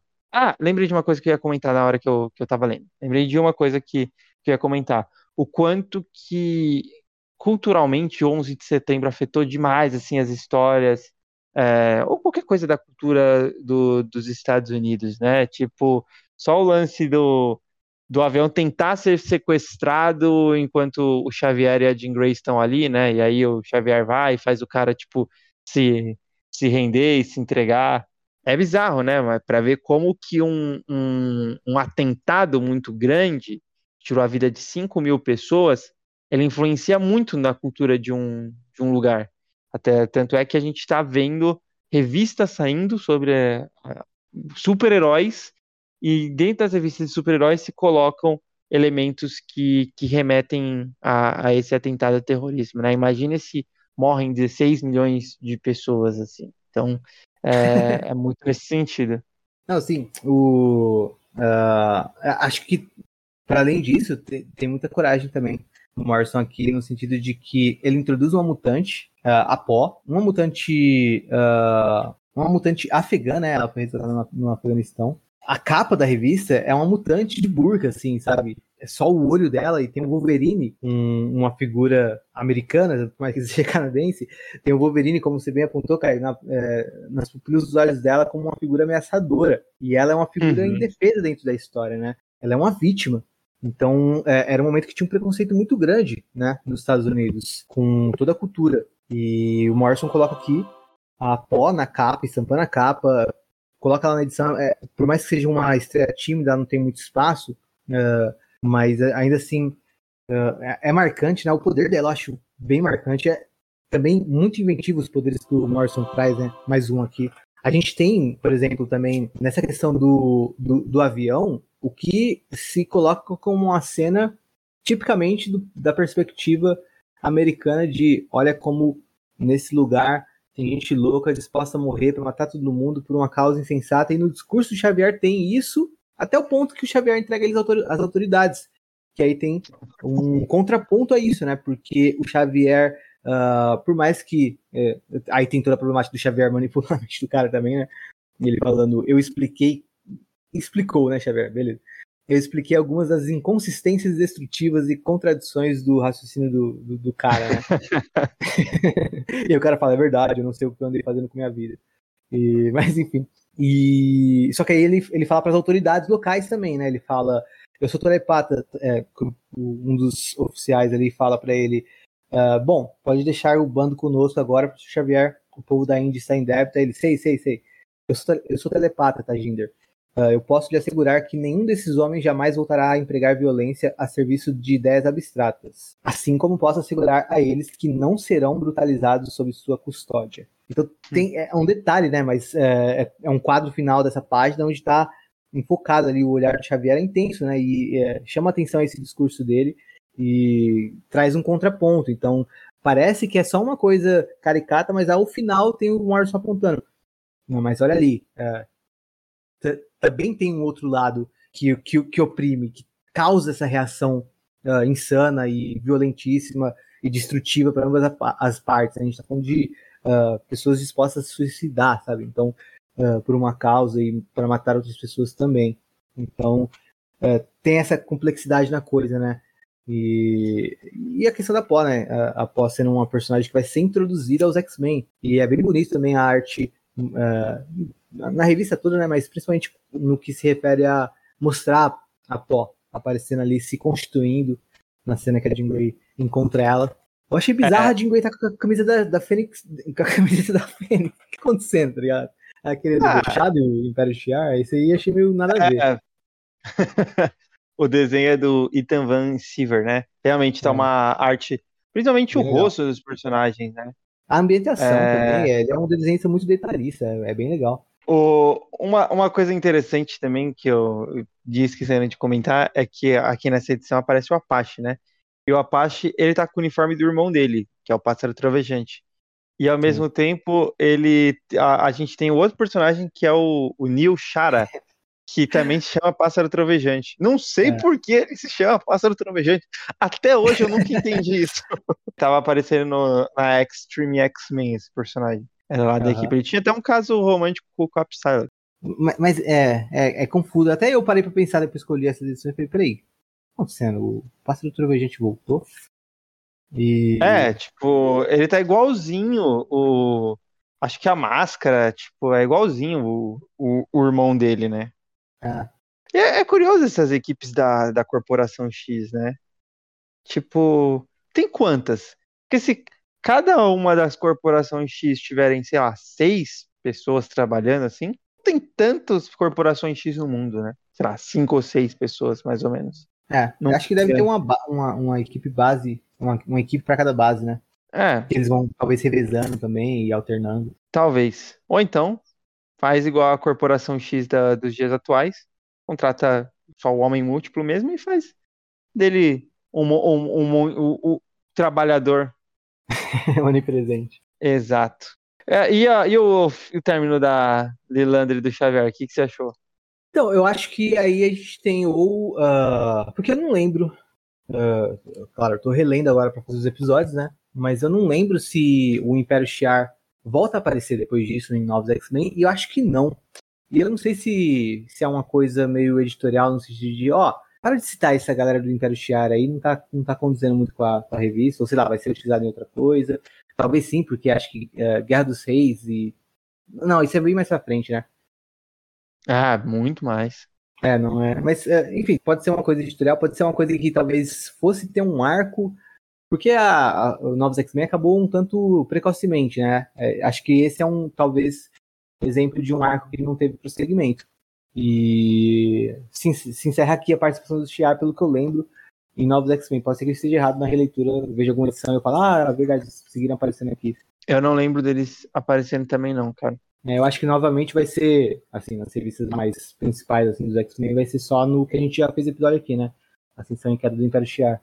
É, não, realmente não, não lembro de, de outras aparições. Memória, né? Estamos confiando aqui na nossa memória. Pode ser que apareça. Agora falta a história que é ilustrada pelo Phil Jimenez, né? Que também acho que faz um trabalho brilhante aqui. A 132, em Genosha. O que você achou dessa, cara? Ah, cara, inclusive, desculpa, Acho que a gente confundiu, na verdade. O Neil Shara, o pássaro trovejante aí que a gente tá falando, aparece nessa edição, não na isso, isso, 133. É. é. não, então tudo bem. Pode, você separa o, Apa, o Apache do pássaro trovejante 3, que eu acho que o Apache mataria esse cara, né, se ele se encontrasse. Tá usando o nome do irmão dele.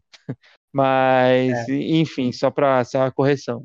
O Pássaro Trovejante, na verdade, aparece nessa. O Pássaro Trovejante 3, que é o Neil Shara, aparece nessa é, 132. Mas fala você, cara, você tá louco para falar desse, de, de, dessa edição. é, eu, eu, gosto bastante dessa edição. E uma coisa que. Um, um, incômodo que eu tenho é com a figura do Magneto em Novos X-Men, como geral, né?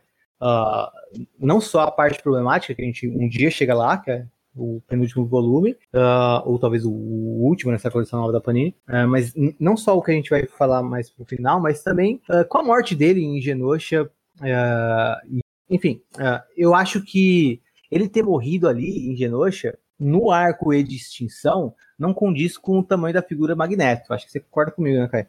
Demais.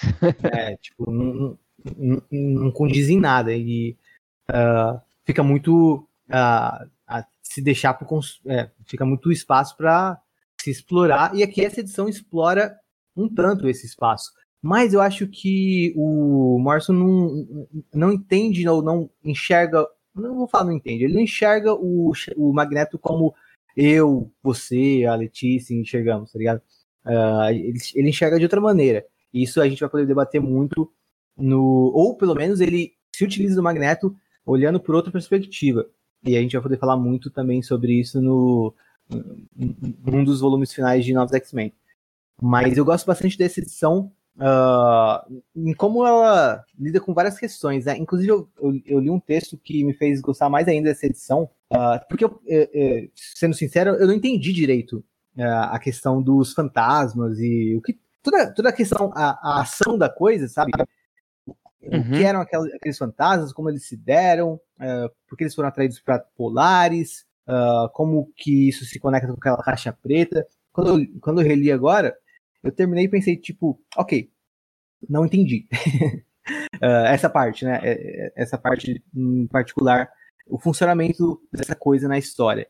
Uh, não me atrapalhou na questão de curtir a história, mas eu queria entender melhor para poder comentar melhor aqui. Então eu fui atrás de texto e acabei encontrando um texto bem legal, um artigo, que eu vou deixar linkado aqui, tá em inglês, mas uh, quem quiser uh, vai estar na descrição do episódio para conferir. É, é, é, bem longo e tem toda uma contextualização no começo, mas vale a pena, é uma, é uma, leitura bem interessante dessa edição. E nesse texto eu pude perceber algumas coisas. Primeiro, porque uh, fez mais sentido na minha cabeça o porquê de ser difícil de entender também. Uh, mas também o que aconteceu meio que ali, né? São uh, quando o Magneto morreu, ou quando ele estava morrendo ali, percebendo o Genosha toda sendo destruída, ele fez um esforço que não é explicado na edição como isso se dá, uh, mas ele se utilizou do, dos poderes magnéticos, dos poderes de controle magnético dele, para gravar tanto a própria voz dele numa caixa preta dessa, dessa aeronave que colidiu com o prédio que ele estava, que provavelmente era uma aeronave uh, sendo manipulada pelos sentinelas que estavam atacando Genosha, né? E ao mesmo tempo ele fez um esforço para usar os campos uh, magnéticos, gravitacionais da ilha para poder também uh, fazer uma gravação pegando frequência magnética para fazer essa gravação. Não sei onde se sustenta em ciência, mas enfim, foi meio que eu, que eu entendi. E esse momento aqui em Genosha é um momento onde essas gravações diversas e a gravação do Magneto que estava nessa caixa preta, elas vão se juntar, né? E a Polaris está funcionando ali como um catalisador. Talvez ela tenha sido atraída para lá. É, isso também não fica explicado na edição. Então, tem muita coisa que não fica explicada e de fato não será, e é por isso mesmo. E até no texto escolhi o. Ah, vou até citar o autor rapidinho. Foi escrito pelo Julian Darius. Julian Darius. E ele até aponta que uh, são coisas que realmente uh, pro autor não importa, pro, pro, pro Morrison, né, não importa explicar que uh, são detalhes menores assim, uh, que o que vale mais é o sentimento que está presente na, na, edição e o simbolismo dessa questão da, da memória desses, entre aspas, fantasmas de Genosha, né? E tem um peso, né? É, nisso tem um peso. O, o você vê as, é, as últimas palavras de pessoas que passaram por uma situação como essa, é tipo. É, é, é muito, é melancólico, é trágico, é, é, é, triste pra caramba, é depressivo, sabe? Tipo, é pesado, é, é bem pesado, né? Algumas das frases, uh, acabei de ver o, o, o chão caindo. Uh, deixa eu pegar algumas para citar. Ah, oh não, uma luz intensa lá fora. Tenho que ver se. E aí, cortando, porque talvez porque provavelmente o mutante morreu ali. Que barulho é esse? Acho que eu vi o presidente Magneto falando, o barulho é, mais uma vez, um corte. Tipo, vai mostrando. Você vai vendo as falas sendo interrompidas e pegando. Alguém morreu, alguém morreu, alguém morreu. Uh, então é pesado, né? Acho que fiquei cego, alguém falando, caramba, tipo, a outra pessoa gritando mamãe, provavelmente uma criança. Uh, todas essas vozes surgindo assim em volta da Polaris e a Polaris uh, sofrendo junto, né? Porque é, é, e aí tá no texto, né? A questão de que a Polaris está ali carregando o peso do trauma uh, de todas essas mortes, né? Que não é saudável para ela e os X-Men têm que eh, resgatar ela, né? Tem que tirar ela daquela concentração de trauma absurda que não vai que, que ela não vai conseguir lidar, né? É demais para uma pessoa lidar. E são pesadas, né? Tem, tem mais depois. Todos os telefones estão tocando, você pode me ouvir. O chão acaba de desabar. E tendo em vista que há um ano, é, onde essa revista saiu originalmente, a sociedade foi, a sociedade local principalmente, né? Os americanos ficaram chocados com uh, o, o a, a tragédia que foi o 11 de setembro. Tendo em vista isso, pegar uma edição como essa é uma edição que eu acho que também fica mais pesada ainda se a gente encaixa ela historicamente na coisa, né?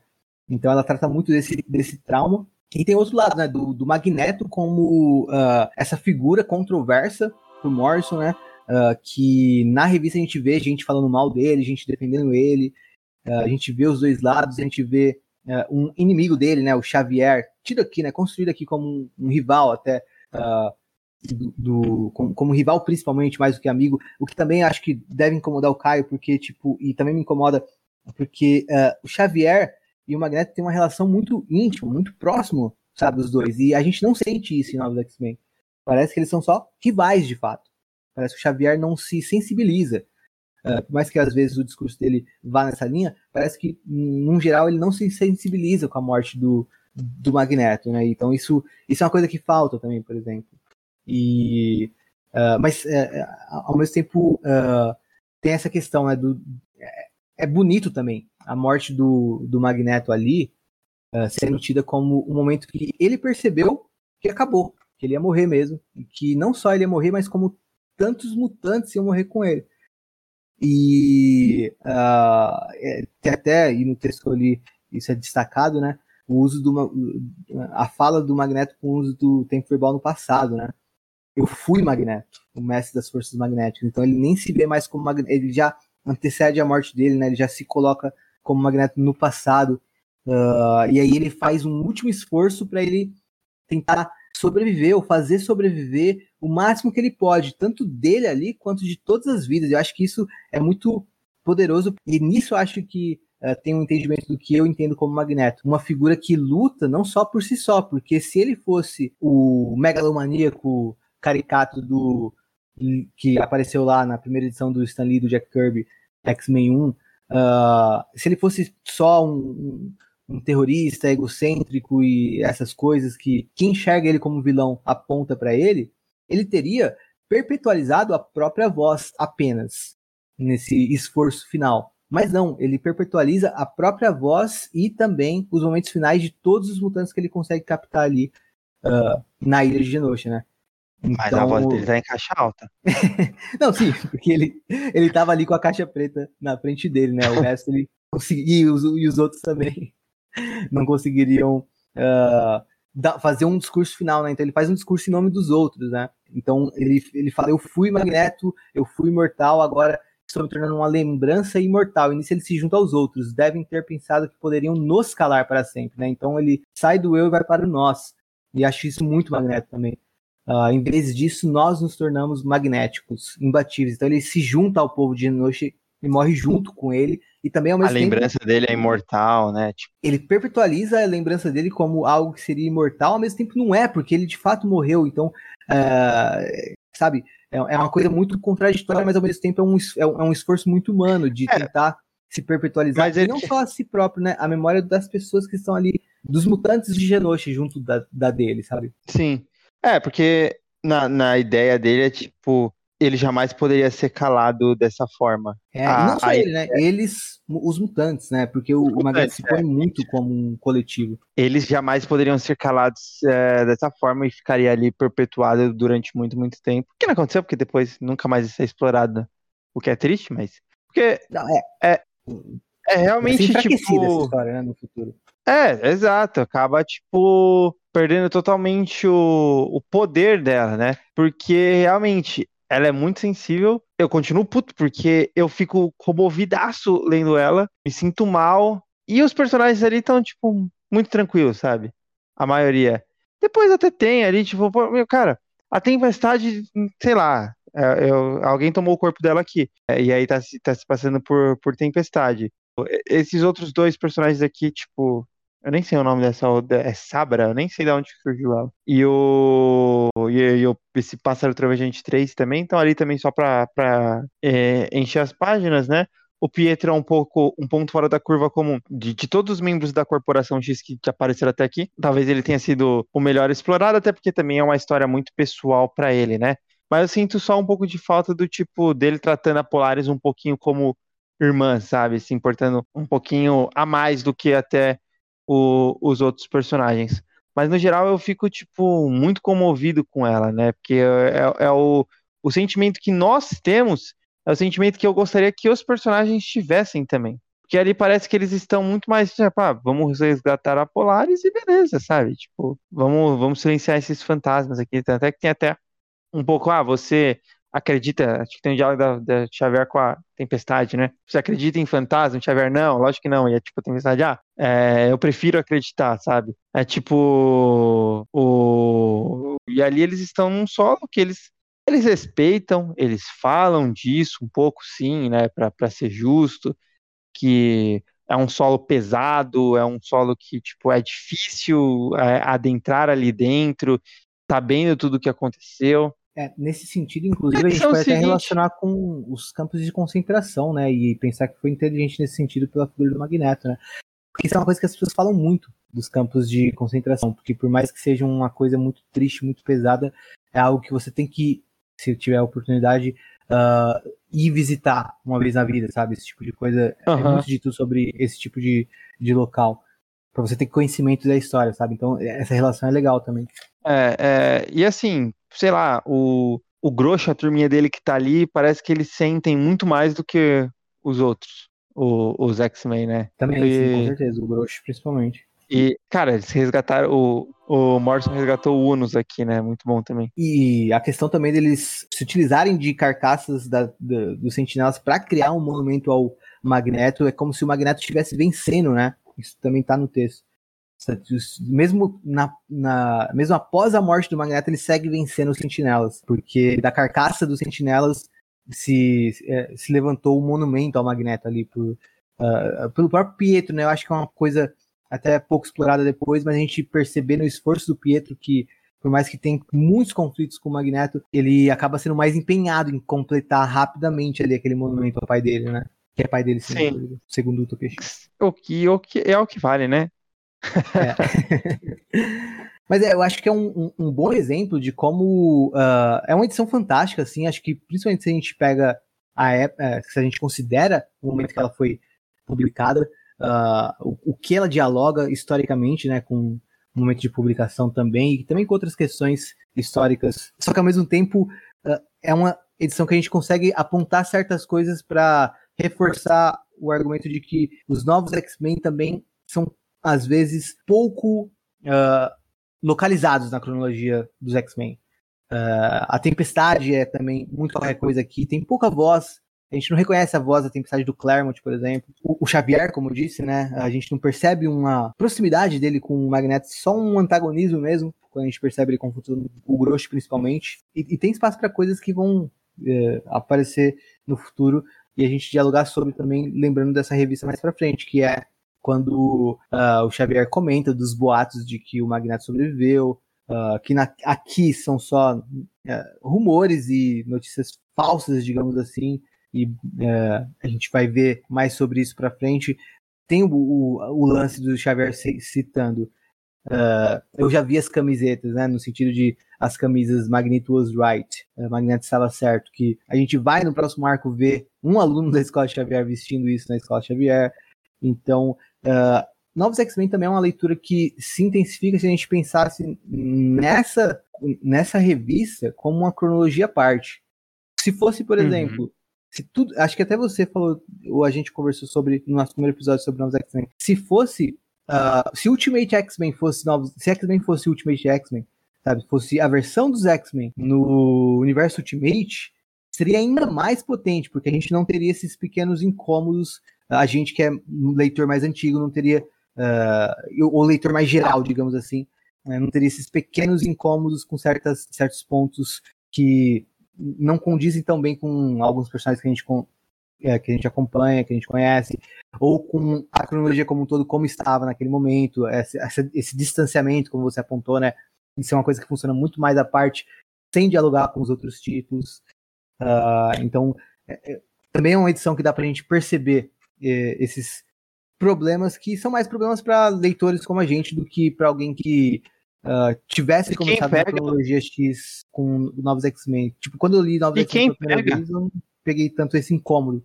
e agora me pega mais, sabe? E quem pega para ler, tipo, só os encadernados, porque, no geral, a, a maioria do, dos leitores, eles acabam fazendo dessa forma mesmo. Isso é super ok, até saudável, na verdade. Eles pegam, tipo, as principais histórias para lerem. Pega lá a Fênix Negra para saber como foi a Fênix Negra. Pega Deus Ama o Homem Mata. E pega muito o, os novos X-Men do, do Grant Morrison para ler é, é, o, o, título em seguida, né? E quem pega dessa forma a, acaba sendo muito funcional, porque é uma história fechada. Era para ser uma história fechada, não era para dialogar com o resto do universo Marvel. Mas não tem como. A Marvel ela sempre manteve tudo dentro da cronologia dela, tudo dentro da cronologia. E assim, a cronologia, ela é viva, ela vai evoluindo conforme o tempo vai, vai passando, né? Mas ao mesmo tempo você tem que tomar muito cuidado com quem já investiu muito tempo lendo, lendo isso para não ficar ofensivo para essa pessoa. Porque tempo é uma, é a coisa mais preciosa que o ser humano tem na vida. E tem pessoas que elas investem tempo é, lendo qualquer tipo de cronologia da, da, da vida, e às vezes o que ela leu simplesmente apagado. Isso às vezes pode gerar um incômodo, sabe? Então, é, novamente, isso não é culpa do Morrison, tá? Isso daqui era uma orientação na época dentro da Marvel. Tudo que acontecia nas histórias, tipo assim, que acontecia em Amazing Spider-Man, e aí tinha uma outra história lá de Homem-Aranha que, tipo, não se conversavam, sabe? para ver como aqui ainda é até mais fácil que são histórias de equipes. As equipes, elas funcionam cada uma em um, em um canto ali, com o Wolverine fazendo crossover em todas, sim, mas é, de qualquer forma são... É, os X-Men tinham é, revistas formuladas em equipes. O Homem-Aranha não. O Homem-Aranha eram duas revistas sobre o mesmo personagem e mesmo assim as duas não se conversavam, sabe? Era como se fossem duas coisas à parte. É também curioso a gente pensar que o Morrison tem esses detalhes que ele não domina tão bem aqui em Novos X-Men, que até aponta tanto como ele é um cara da DC, né? Porque se você acompanha os trabalhos do Morrison na DC, ele tem um domínio tão grande da cronologia e desses detalhes, ou pelo menos para mim é o que parece, e em X-Men fica um pouco a desejar, né? Esse, esse domínio maior da cronologia. Acho que ele, é que realmente ele, ele tem uma conexão muito maior com o universo particular da DC, sabe? Do que com o da Marvel. Consumiu muito mais o da DC e tem muito mais afetividade pelos personagens da DC. Mas enfim, eu acho que esse volume como um todo, eu acho que é, é interessante também que a gente mal vê o Instituto Xavier, né? A única história que o Instituto Xavier, na teoria, aparece é aquela lá do, do Bi com a Angel, do Ciclope com a, com a, com a Emma, uh, porque eles, teoricamente, estão ali nas, uh, nas uh, na área do o, o Bico e a, e a Angel, eles estão ali partindo da área da Mansão Xavier, né? A gente vê no, no fundo, a gente pode ver a Mansão Xavier é dito Instituto Xavier, Westchester, Nova York, ou seja, eles estão na propriedade da Mansão Xavier. Mas acho que é o momento da, de Novos X-Men que a gente menos está na Mansão Xavier, né? E nem se percebe muito isso, que a gente está mais envolvido nas histórias e não pega tanto esse, esse lado. E na sequência a gente vai ter um volume que a gente vai estar tá completamente inserido na Mansão Xavier, né? Eu acho legal hum. também essas idas e, e, e vindas. Enfim, uh, eu acho que é um, um, um, volume mais fraco, assim, só que eu ainda assim gosto bastante. Uh, acho que o ponto que eu gosto menos é a, as, da, as ilustradas pelo Igor Corday, mas também porque eu acho que a história não é tão uh, interessante assim. A, a última também, a da Pó, apesar de eu ver algumas potências, como a gente estava comentando aqui, eu acho que também não é uma história memorável assim, é mais nos detalhes que algumas coisas sobressaem. E para mim o grande destaque vai para essa edição do, do de Genosha, né, da mensagem final do Magneto.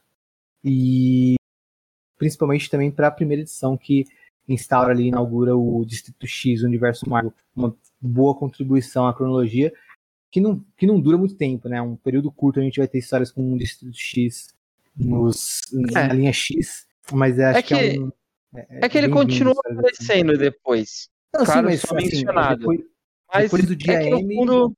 Exato. Não tem mais Distrito X, né? No fundo, tudo acabou com, no, no dia M. Parece que a, a, os editores da Marvel odiavam os X-Men, né? odiavam os mutantes. Eles não queriam que tivesse muito mutante no, no mundo. É. Eles não queriam acho lidar, que, né, acho que eles... massiva dos mutantes. É, eu acho que o que o Morrison fez, eles tentaram apagar depois. Tipo assim, ah, não, calma aí. É, vamos falar que existem bem poucos só mutantes mesmo e, e, e já eras, né?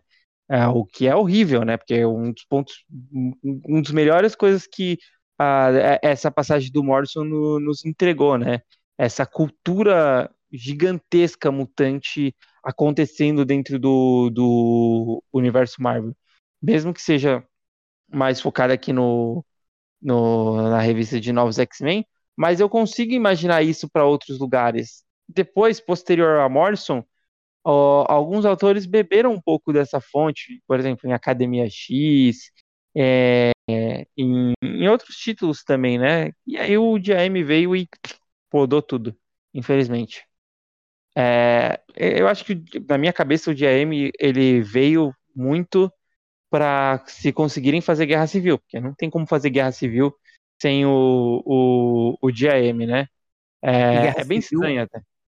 Guerra Civil integra novamente o universo Marvel, né? Como você disse, estava com, revista, tava com revistas mais uh, se individualizando em suas histórias. Depois de Guerra Civil, dá, uma integrada, né? O Homem-Aranha é, fica mais presente no, nos Vingadores, uh, o núcleo urbano vai se relacionando um pouco mais. Uh, e imagina, se a gente pensa, o Distrito X estando ali em Nova York, ele teria que eventualmente aparecer nas histórias do Demolidor, do Homem-Aranha, sabe, do Quarto Fantástico. Então, uh, seria esquisito ignorar a presença de um bairro todo cheio de mutantes em Nova York, sabe? Por mais que seja uma região específica, mas. Uh, enfim, eu acho que seriam problemas que, na verdade, teriam a contribuir para histórias, né? Seria legal ver o Homem-Aranha uh, lidando com problemas no Distrito X, por exemplo, sabe? E... Sim, cara, isso é, é, é, é, triste, né? Porque a gente perdeu no final das contas. Quem perdeu foi o leitor. É tipo, pô, em Distrito X tinham gangsters que eram mutantes. Imagina um confronto de gangsters mutantes tentando ser o, rei, o novo rei do crime de Nova York, disputando com, com Wilson Fisk, tá ligado? Esse uhum. tipo de coisa. É, coisas complexas que, se, que são trazidas em novos X-Men, mas que uh, poderiam ser um complexo bom, né? Uma dificuldade boa de se lidar. Mas uh, Dinastia M acaba simplificando tudo novamente da cronologia. Exato. Mas, uma coisa que eu percebi nesse episódio é que você fez um pouco mais de críticas ao, ao Morrison dessa vez. A, as histórias em si. É, uh, o Morrison segue genial no, no volume inteiro. E. e o. Mas, enfim. É, as histórias aqui eu não acho que são tão boas quanto as que a gente falou antes. E, por exemplo, acho que talvez o meu momento favorito de novos X-Men uh, seja curiosamente na Rebelião do Instituto Xavier, porque e inclusive eu tô curiosíssimo para ler Rebelião do Instituto, Instituto Xavier, vou fazer uma revelação aqui. Quando eu li Rebelião do Instituto Xavier pela primeira vez, eu era um adolescente e eu falei: "Caramba, esse Quentin Quire é maneiro, hein?" então, eu vou fazer uma releitura de alguém que detesta o Quentin Quire, porque depois que ele volta com o Jason Aaron, eu tipo, acho ele insuportável. E eu tô curioso para saber como que eu vou reler o Quentin Quire e vir comentar aqui com vocês o, esse, esse próximo volume de Novos X-Men. Pois é, cara, o, o, cara chegava na escola e, e tentava fazer rebelião na escola também. Bom, assim chegamos ao, ao fim do volume 3 de de novos X-Men, né, que se chama Novos Mundos. E aí fica o gancho então pro episódio que o Henrique já gravou aí também sobre Distrito X. E para o próximo episódio de Novos X-Men, que dessa vez vai vir em muito, muito breve, e é sobre o icônico volume que o Henrique mencionou agora, Rebelião no Instituto Xavier. Nos encontramos novamente muito em breve, em algum dia de um futuro esquecido. Tchau!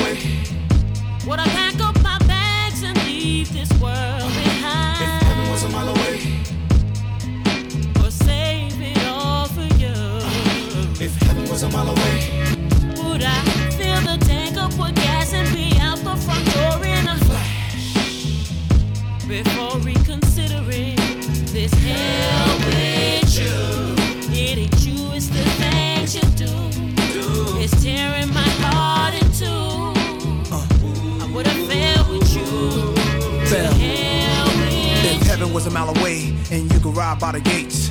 Would you try to run inside when it opens? Would you try to die today? Would you pray louder, finally believe in his power? Even if you couldn't see, but you could feel, would you still doubt him? How would you start acting? Would you try to put the keys down?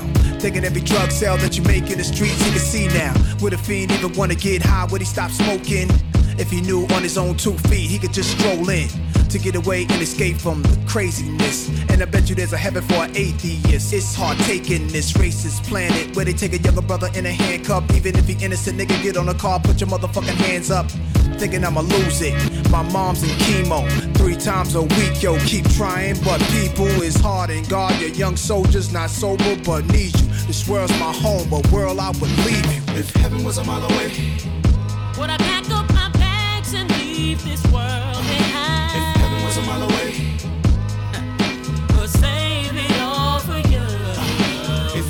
heaven was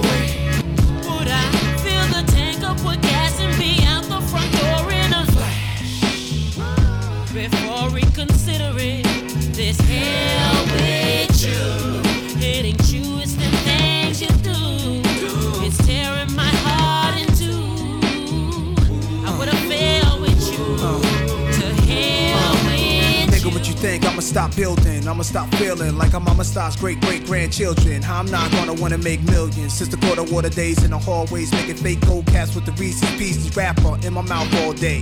But then my style has quite a while back. Same time as Ill now scratch. Game time to the cast, never look back. Crystal blowing dub sacks. That's when it all just hit me. You see the broads and Bentleys, it's nothing unless my niggas spend it all with me. I give it all away quickly, just to hit them all about some new kicks, free of any autographs and not to be recognized. Forgive me, it's becoming unbearable. Making hits is easy. Put a famous bitch on a hook, there you go with a platinum CD. I know you heard the noise, preachers touching on altar boys, sodomizing, not realizing God is watching before the Lord. How can they do the devil's work? A man give another man headed church, hell it hurts just to fathom the thought, wishing that I fled the earth. If heaven was a mile away. Would I pack up my bags and leave this world behind? If heaven was a mile away. Or save it all for you? If heaven was a mile away. Would I fill the tank up with gas and be out the front door in a flash? Before reconsidering this hell with you. It ain't you, it's the things you do.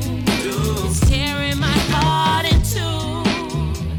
I would have failed with you. To hell with you. You trapped in your own hell. Day I wake up, I'm blessed. Every day you wake up and breathe another breath, you blessed. All them niggas running around talking about I'm fucked up. I gotta get on. I got I'm in the grind. I'm fucked up. Yeah, we all in the grind. But look at the beautiful shit around you. It's a beautiful life. All my niggas locked up. Keep your heads up. Heaven's just a mile away. I'm talking heaven on earth. Ain't got nothing to do with money. Got nothing to do with nothing material. I'm talking about heaven in your own heart, in your own world, baby, in your own existence. To my moms, look at me, baby. I love you, girl. Your boy's shining. God's son. son, son.